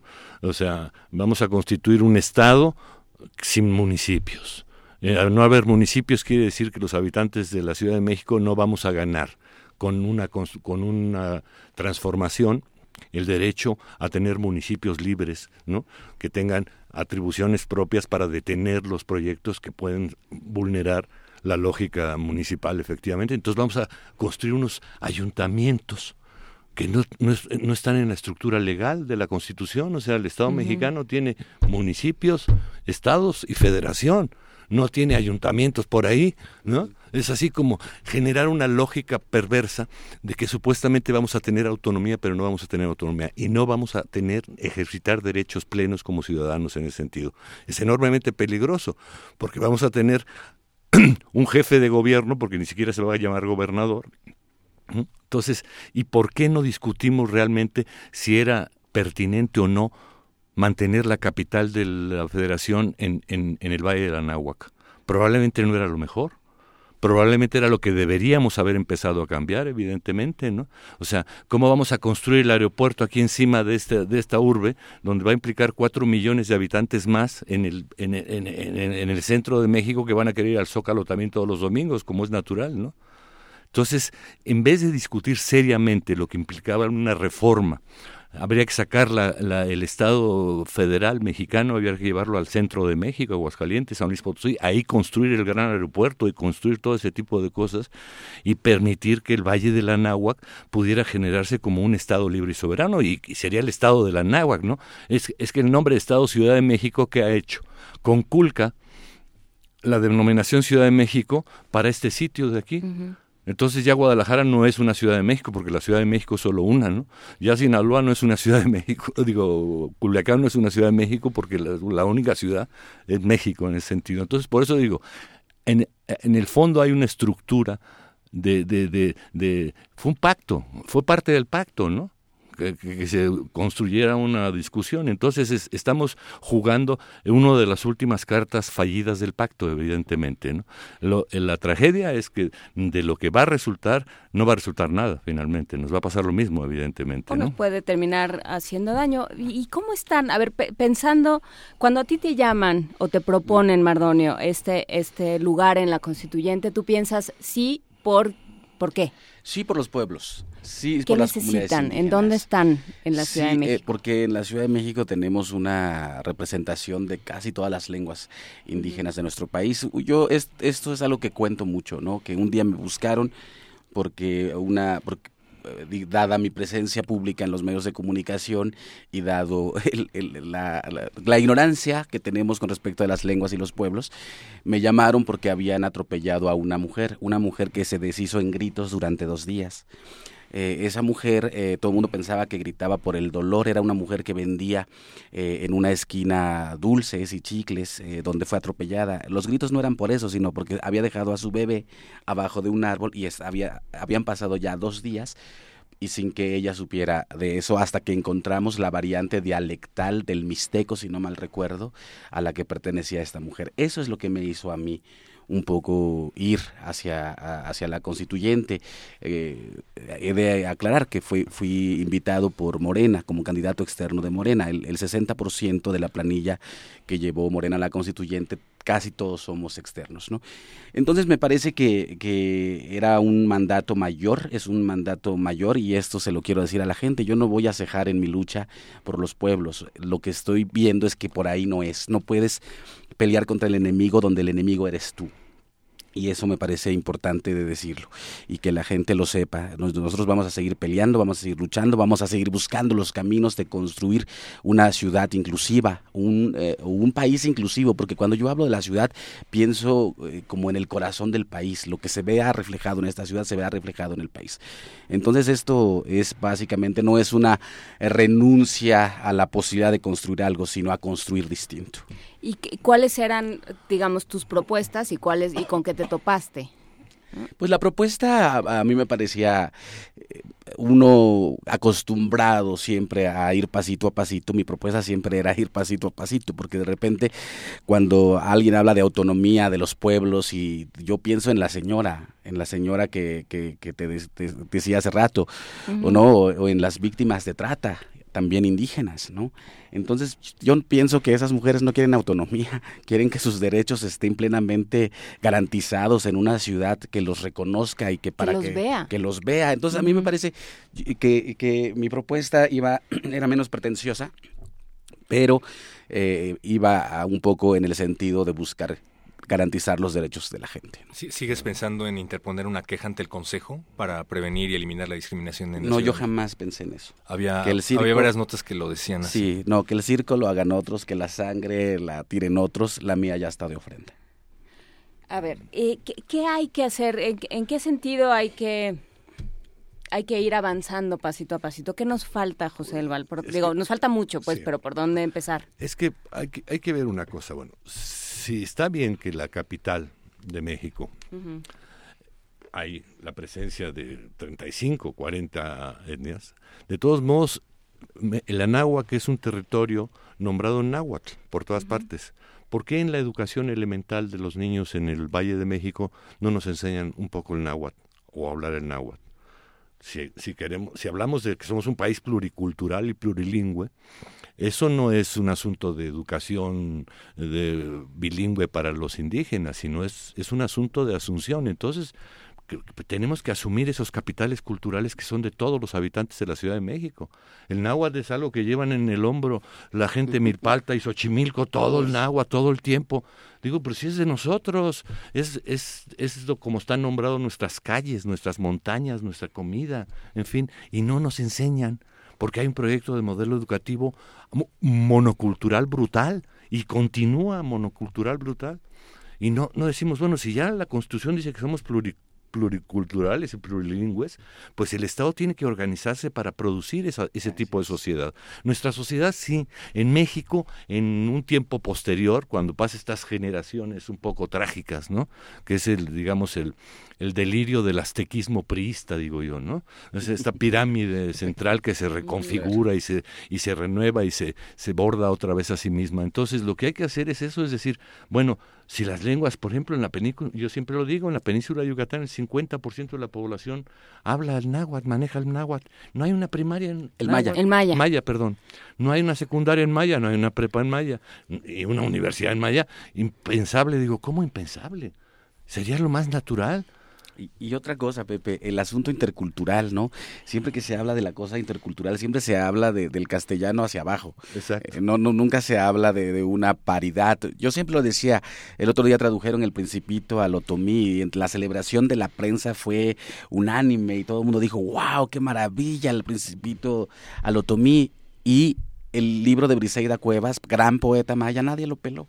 Exacto. Entonces, o sea, es, es festejar festejar eh, que, que, que, la interculturalidad también sea unidireccional. No es, no es de los pueblos hacia los demás, sino de los demás hacia los pueblos.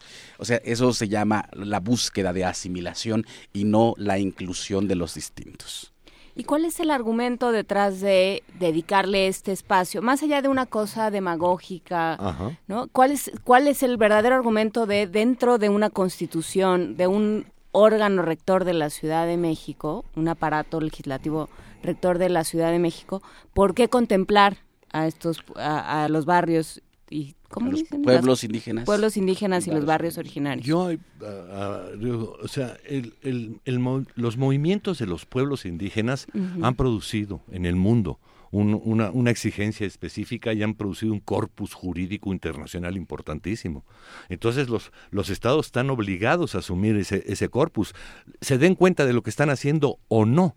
¿No? Entonces lo que hay en la constituyente es pues el respeto al 169 de la OIT, la Declaración Universal de los Derechos de los Pueblos Indígenas, en fin, eso, con eso, con solo esas dos menciones sería suficiente, porque ya jurídicamente cuando tú tienes que defender algún derecho ya tiene está en la Constitución porque está por, por la lógica en que está construida la Constitución mexicana. Entonces, esas corpus enormes de, esa constitución que va a tener, no sé, 100 páginas, 200 páginas, absurda, porque todos son una especie de acuerdos cupulares, ¿no? O sea, eh, hay una especie de, de formulación clara y después los acuerdos cupulares la van sometiendo a modificaciones específicas en ese sentido. Entonces es, es gato pardiano, es, es, que todo cambie para que nada cambie, evidentemente. No, bueno, que todo cambie para que yo siga teniendo un puesto, porque siempre son cosméticos los pueblos originarios, ¿no? Sí, y yo creo que aquí es donde habría que cambiar, y este es un llamado a, los constituyentes, y un llamado a los legisladores en general, y un llamado a la sociedad, eh, porque siempre es muy bonito decir que qué bonito huipilo, qué bonita suena tu lengua, pero ¿qué, qué me dices de mis derechos. O sea, ¿cómo, ¿cómo me ayudas tú a que mis eh, derechos estén garantizados como los tuyos están garantizados? A mí me parece que siempre hay que eh, ponerse como en, en, ese saco, ¿no? Y buscar la forma en que podamos, porque no va a ocurrir nada. Algo que decía Pep que es importante. El movimiento indígena ha sido importante. El que aparezca una mención eh, en, la Constitución tiene que ver con la lucha indígena, la lucha de los pueblos. Es decir, hemos ganado los espacios. Esos espacios han sido ganados por el movimiento, un movimiento que lleva muchísimos años, que algunos eh, somos como parte visible de eso, de esa lucha, pero en realidad esa es una lucha de los pueblos antigua, antiquísima, el reconocimiento por sus derechos, no, el reconocimiento de quienes fundaron no la ciudad sino el país es importantísimo. Y yo por eso digo esto es una es, veamos más allá del 2018 que, que, que la mezquindad electoral eh, no eh, permite digamos, la constitución que va a garantizar los derechos de una ciudadanía por 50 años, 100 años. Pensemos, señores constituyentes, pensemos en una ciudad de 50, a 50 años, a 100 años. ¿Qué ciudad quieren para sus nietos? ¿Qué ciudad quieren para sus hijos? No piensen en ustedes, piensen en sus nietos, en aquellos que van a cosechar lo que ustedes dejen sembrado y para que eso ocurra deben tener una buena milpa, una buena, una buena siembra. Decías, eh, ya me di cuenta de que no es por ahí, eh, pero que van a seguir en pie de lucha, que van a seguir eh, exigiendo derechos. Entonces, ¿en dónde están esos espacios? ¿A través de dónde? Pues mira, yo creo que hay, hay que buscar todos los espacios, son, son eh, líneas que corren en paralelo. es decir, en mi caso, yo ya descubrí que no soy de ahí no soy ese animal que se necesita para estar en un espacio de lisonjas, ¿no? Más bien a mí me gusta estar como del otro lado, construyendo con los pueblos y, y, eso me he dedicado los últimos 20 años de mi vida en eso voy a seguir estando. Los medios de comunicación eh, a los cuales me dedico me parece que es un espacio importante, un espacio de reflexión importante, un espacio, una ventana de conocimiento de los distintos integrantes de un país como el nuestro. Y yo creo que va a ser ahí. Yo, bueno, yo voy a seguir peleando ahí, pero también para los que tengan el cuero de elefante que se necesita para tener o para estar dentro de esos procesos legislativos, a mí me parece que no hay que cejar. Ah, me parece que hay que buscar muchos espacios. En mi caso, yo voy a seguir, como ya les decía, peleando por muchos lados. Me parece que, que hemos logrado cosas importantes en los últimos, después de la incursión zapatista en la vida nacional, me parece que se han logrado muchas cosas. Por eso es que la Constitución o el proyecto de Constitución nos contempla, porque ya no, puede, ya no puedes tapar el sol con un dedo, sobre todo si ese sol se llaman 11 millones de personas. Eso, de eso estamos hablando y que forman parte de este país y que se nos olvida, ¿no? Y que forman parte de esta ciudad y que son un buen botín político, ¿no? Así es. Entonces, a ver, bueno, ¿cómo aprovechar esta coyuntura? Sí, lo que o pasa sea, si ya es son botín político, bueno, pues aprovechemos, o sea, bueno, ¿te gusta que salga contigo en la foto? Muy bien, pues esto es lo que necesitamos. Sí, lo, lo que pasa es que eh, el, eh, el botín político es como de feria. Es, es, cada año se realiza, o cada dos años, o cada tres años se va a realizar una votación, etcétera, etcétera. Pero el, resto, lo que está operando son otras estructuras, ¿no? Evidentemente. Entonces, el, el, ejercicio de los derechos es el derecho a la educación, el derecho a la salud. Pero bueno, ¿de qué nos interesa que nos llenen una carta constitucional de derechos que nadie va a cumplir, que nadie va a ejercer?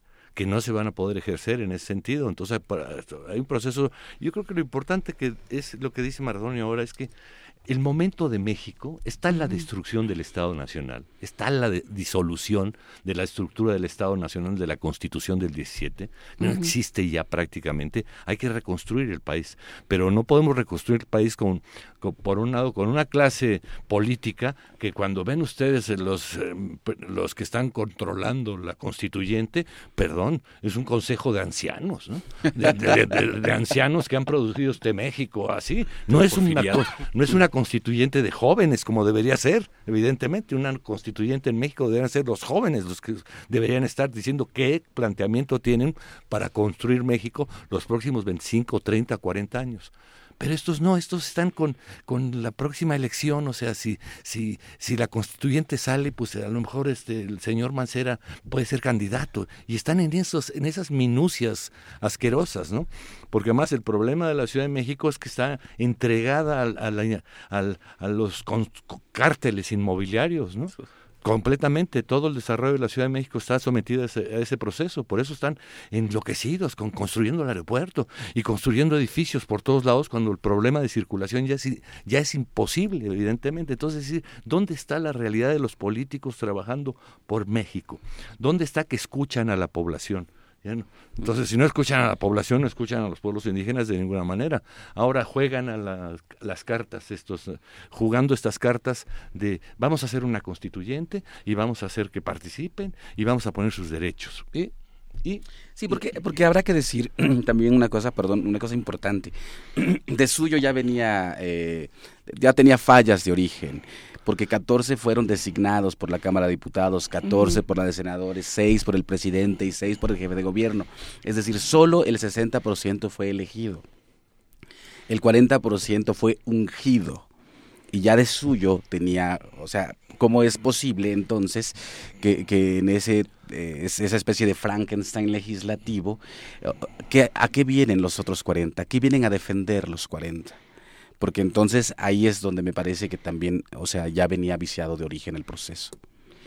Sí, que eh, yo creo que esto es una, una discusión que, que solemos tener, a la que regresamos porque hay que seguirla teniendo, que es, ¿qué hacemos? O sea, seguimos con las estructuras que tenemos en, en, en términos de una, una nación multicultural tenemos, seguimos con estas estructuras, entonces incorporamos, le damos voz dentro de este mismo sistema a los pueblos originarios y entonces nos, nos constituimos realmente como una, como una nación multicultural, aprovechando que de todas maneras el Estado, como dices José del Val, ya, ya está perdido en cualquier lado, ¿no? Ajá.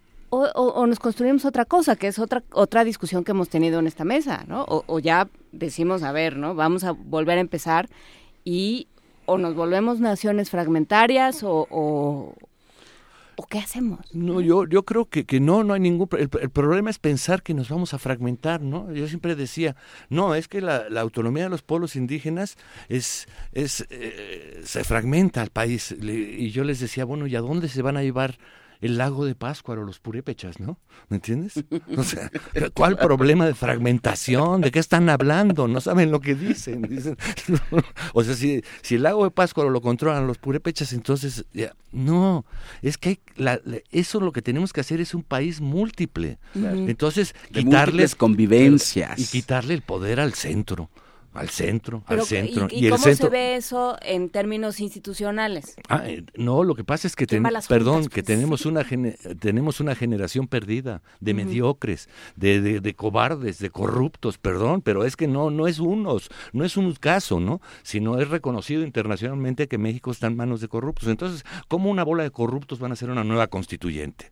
Dices, imposible, imposible el problema es que sí, que tenemos que empezar de cero, pero es un problema que los jóvenes lo van a, lo, lo van a tener que hacer, ¿no? Porque los procesos constituyentes son procesos sociales y, es, y la constituyente no está siendo el resultado de un proceso social, sino está siendo un pacto que hicieron cuando pactaron destruir Pemex y pactaron todo.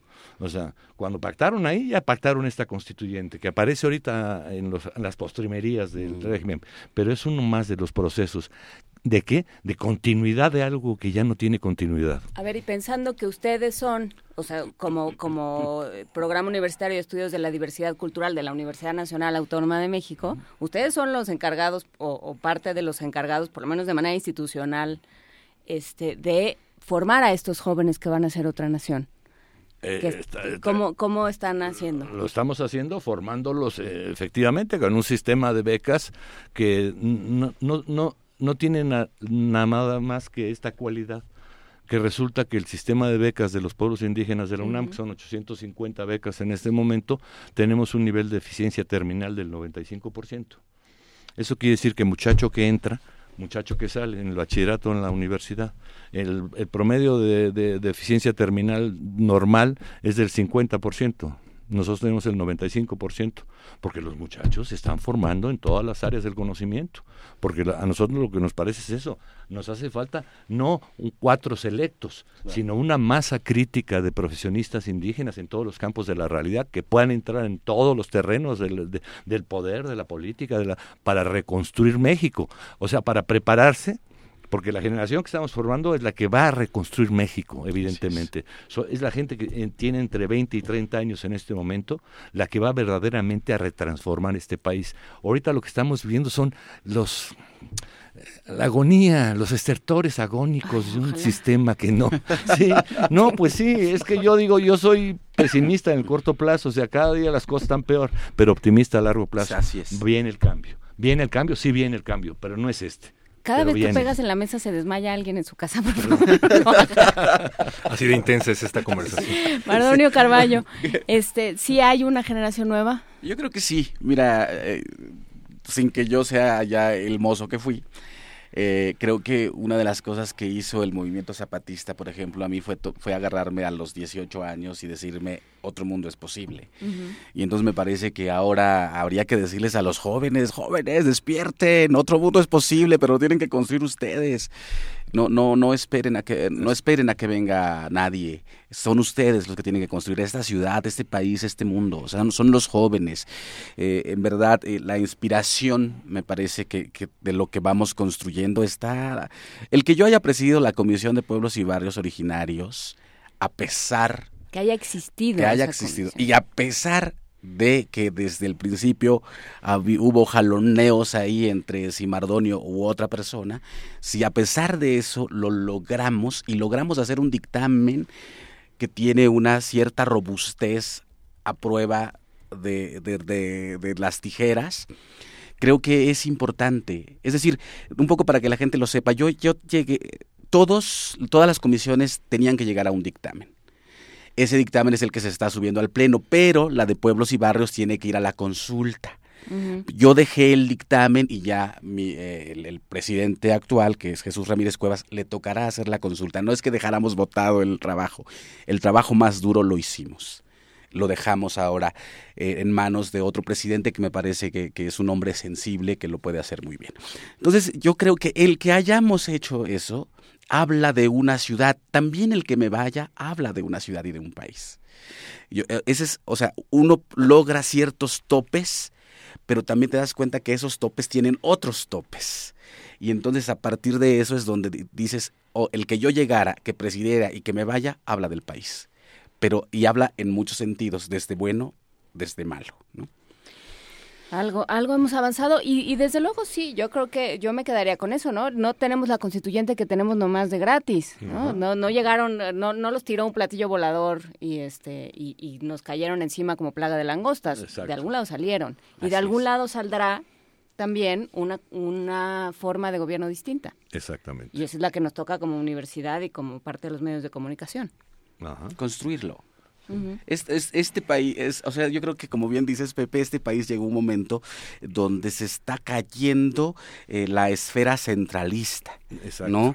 Y, esta, es esta fragmentación de la, de, la esfera supuestamente protectora del centro lo que nos está eh, viendo eh, asistir a, los estertores, como decías. Pero viene otra generación, una generación importante, una generación de chavos que me parece importante. Una generación también importante, ya cada vez las cosas que suceden no suceden en el centro, sino que vienen más bien desde otros lados de lo que yo llamo el verdadero corazón de México, que es la periferia, es decir, todo lo que no, no está en esa burbujita que se llama Ciudad de México.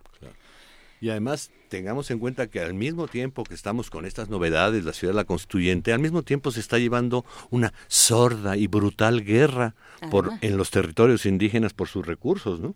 Las mineras, las, eh, los grandes proyectos, todo. Eh, ahorita ahí, eh, en palabras del encargado de gobernación, Martínez Veloz, hay más de 380 conflictos con pueblos indígenas en sus territorios. Como desde hace más de 500 años. Exactamente, ¿no? Y además, la, peor, porque esta es la definitiva ahora sí.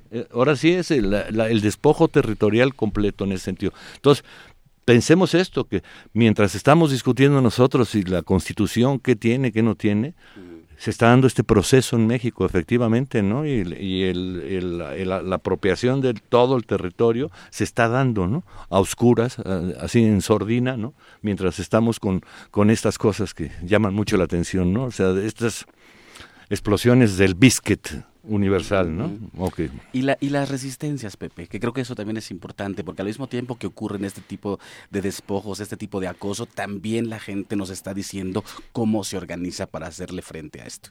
Sí, parte pues un poco, es, eres ejemplo de resistencia en ese sentido, ¿no? Participas y, y cuando hay que dejar de participar, dejas de participar, pero la resistencia está ahí, ¿no? Seguimos en esta resistencia. Muchísimas gracias, Mardonio Carballo. Muchísimas gracias, José del Val Blanco, director del Programa Universitario de Estudios de la Diversidad Cultural y la Interculturalidad. Mardonio Carballo, por supuesto, poeta, escritor, periodista y una voz, no las voces, no la voz, una voz. Muchísimas gracias por estar esta mañana con nosotros. Seguiremos dándole vueltas a este tema porque vale, vale muchísimo la pena. Pero para seguir documentando nuestro optimismo, vamos con Mireya Imas y su tema de hoy, Todos los hombres de Trump. Adelante. ¿Qué tal? Buenos días a todos y todas en cabina. Juana Inés, Luisa, Benito. Eh, bueno, pues nada más comentándoles aquí que vamos a platicar de todos los hombres de Trump. Aunque era de esperarse, no deja de ser preocupante la forma en que Donald Trump está conformando su gabinete. Cada nuevo anuncio es una mala noticia para el medio ambiente en Estados Unidos, pero también en el planeta. Como secretario de Estado, nombró a Rex Tillerson, ex jefe de la poderosa petrolera ExxonMobil, un personaje sin trayectoria política ni diplomática, pero con un evidente peso económico. El cargo es el de mayor rango en el gabinete al ser la voz y rostro de las negociaciones de alto nivel entre Estados Unidos y el mundo. Eso incluye el seguimiento y cumplimiento de tratados tan importantes como el Acuerdo de París sobre Cambio Climático, o las decisiones geopolíticas en torno al petróleo y los energéticos en general. El año pasado, dos trabajos periodísticos, uno publicado en el portal ganador del Pulitzer Inside Climate News y el otro en Los Angeles Times, perdón, demostraron que los antes ejecutivos de Exxon tenían pleno conocimiento del fenómeno del cambio climático provocado por las emisiones humanas de gases de efecto invernadero desde la década de 1970 gracias a informes científicos patrocinados por la propia empresa y cuyos resultados se ocultaron concienzudamente después. El primer artículo titulado Exxon, el camino que no se tomó, inicia con una frase devastadora, y cito, fueron advertidos de una posible catástrofe debido al efecto invernadero, y luego dirigieron los esfuerzos a bloquear las soluciones. Además, de costear con otras petroleras una intensa y prolongada campaña negando los datos científicos, bloqueando las iniciativas para reducir el consumo de combustibles fósiles, Exxon se dedicó a diseñar los planes de extracción de crudo en el Ártico, a sabiendas que se encontraría libre de hielo durante más meses en el año. Bueno, De ahí proviene este futuro secretario de Estado. Segundo caso, el nominado para dirigir la Agencia de Protección al Ambiente, la EPA. Este nuevo cargo, Scott Pruitt lo va a eh, encabezar. Él, particularmente, ha sido durante muchos años acérrimo enemigo de la EPA y un ferviente negacionista del cambio climático. Y no es coincidencia, un hombre ligado a la industria también de los hidrocarburos. De acuerdo con el New York Times, Pruitt ha sido un arquitecto clave en la batalla legal contra las políticas ambientales de la administración Obama, demandando a la agencia que, si todo sigue como dicta el guion, dirigirá a partir de enero. Para el Departamento de Estado de Energía, Trump nombró a Rick Perry, un tejano, también negacionista del cambio climático, de origen antrópico y, oh sorpresa, también aliado de las grandes petroleras, quien prometió nada más y nada menos que cerrar el Departamento de Energía cuando buscó la nominación republicana en el 2012.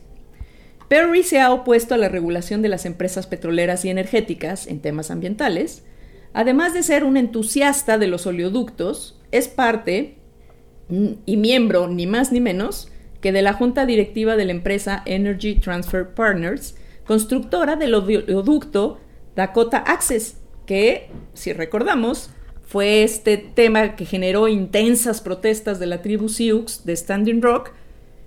Y bueno, por cierto, ahí nomás de pasadita, Trump también tiene acciones en esta empresa. El propio Trump prometió, además, eliminar el financiamiento de las investigaciones de la NASA dedicadas al cambio climático. Investigaciones que han sido y son claves en la comprensión y seguimiento de los cambios atmosféricos y sus consecuencias en la temperatura planetaria, así como, por supuesto, en la dinámica de los glaciares y el hielo de los polos, el papel de las nubes en la regulación del clima, entre muchísimos otros temas. Bob Walker, un alto asesor de la campaña de Trump, declaró al diario The Guardian, eh, vemos a la NASA en un papel de exploración en la investigación espacial profunda. Creo que la investigación sobre el clima es necesaria, pero ha sido fuertemente politizada. Eso dice Bob Walker. El perfil de estos y los demás personajes que han ido apareciendo en este show de horror de Trump está movilizando ya a la comunidad científica del vecino país del norte. Desde mítines en las universidades, grupos académicos que están guardando en una operación frenética décadas de datos de las agencias gubernamentales, antes de que lleguen los nuevos dueños del changarro y nos dejen sin memoria y sin futuro. Tal vez no es casualidad que en las cercanías de Trump solo una mujer parece estar haciendo lo correcto. Su hija, Ivanka, llevó al expresidente Al Gore y a Leonardo DiCaprio a visitar a su padre. Leo fue muy inteligente durante la visita. Habló de los millones de empleos que las empresas de energía renovable están creando. A ver si por ahí abrimos una pequeña puerta. Ahí es, pues, una clave donde reside la esperanza, en actuar con inteligencia, prepararse para resistir y no rendirnos, para defender la ciencia del cambio climático y los acuerdos logrados hasta ahora solidarizarnos con los científicos de Estados Unidos y con todas las personas que en el planeta están dando hoy las tristes pero muy necesarias batallas socioambientales. Y esta es la colaboración del programa el día de hoy. Primer movimiento. Clásicamente reflexivo. 10 de la mañana en punto después de este fragoroso programa Héctor, el perro muchacho Castañeda, ya no vas a querer regresar nunca, ¿verdad? Cuando quieran, muchas gracias por invitarme aquí a, tu oficina, Juana Inés. no es mi oficina, mi oficina está unos, unos metros más para allá. Esto es venturosamente la cabina de todos nosotros, la cabina de Radio UNAM. Y ya se la vamos a ceder en cualquier momento. No sé quién va a venir, no sé si viene el señor Ruiz Montaño o Elizabeth Rojas, nadie lo sabe no se ve por ahí nadie en lontananza. Ustedes quédense en sintonía. Ustedes quédense en sintonía en el 860 de AM y en el 96.1 de FM. Seguimos con la programación de Radio UNAM. Sigue Resistencia Modulada en la noche. Eh, eh, ustedes van grabados porque, porque ustedes sí tienen vacaciones. Porque yo lo, Porque Carpe Diem. Hashtag Carpe Diem. Porque sí, ustedes iban, sí van salen al mundo y salen al siglo. Y por supuesto está Prisma RU en vivo de 1 a 3. Así es que bueno, y en medio todas las otras cosas que, que suceden aquí en, Radio UNAM. Así va, grabado, pero les preparamos los programas con el corazón, así es que no, no se los pierdan. Así es que no los dejen abandonados. Escuchen, sigan escuchando Radio UNAM. Vamos a escuchar ya para irnos de sur a sur con Celso Duarte. Muchísimas gracias, Héctor Castañeda, el perro muchacho, por estar con nosotros esta mañana. Mañana estará Luis Flores, pero quedas invitado a regresar el día que quieras. Ah, bueno, adelante. Fue un gran éxito eh, tu lectura de Abigail Bojorques, te lo agradecemos todos. Gracias, Tessa Uribe. Gracias a Tessa Uribe que les enseñó a estos muchachos a ponerse el micrófono. Y bueno, esto fue el primer movimiento. Gracias, Juan Inés de esa, El Mundo desde la Universidad. Ay, soledad, soledad.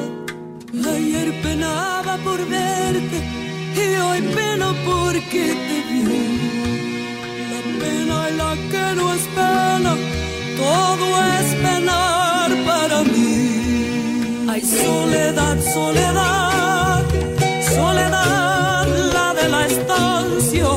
Ay, soledad, soledad, soledad, la de la estancia. La flor...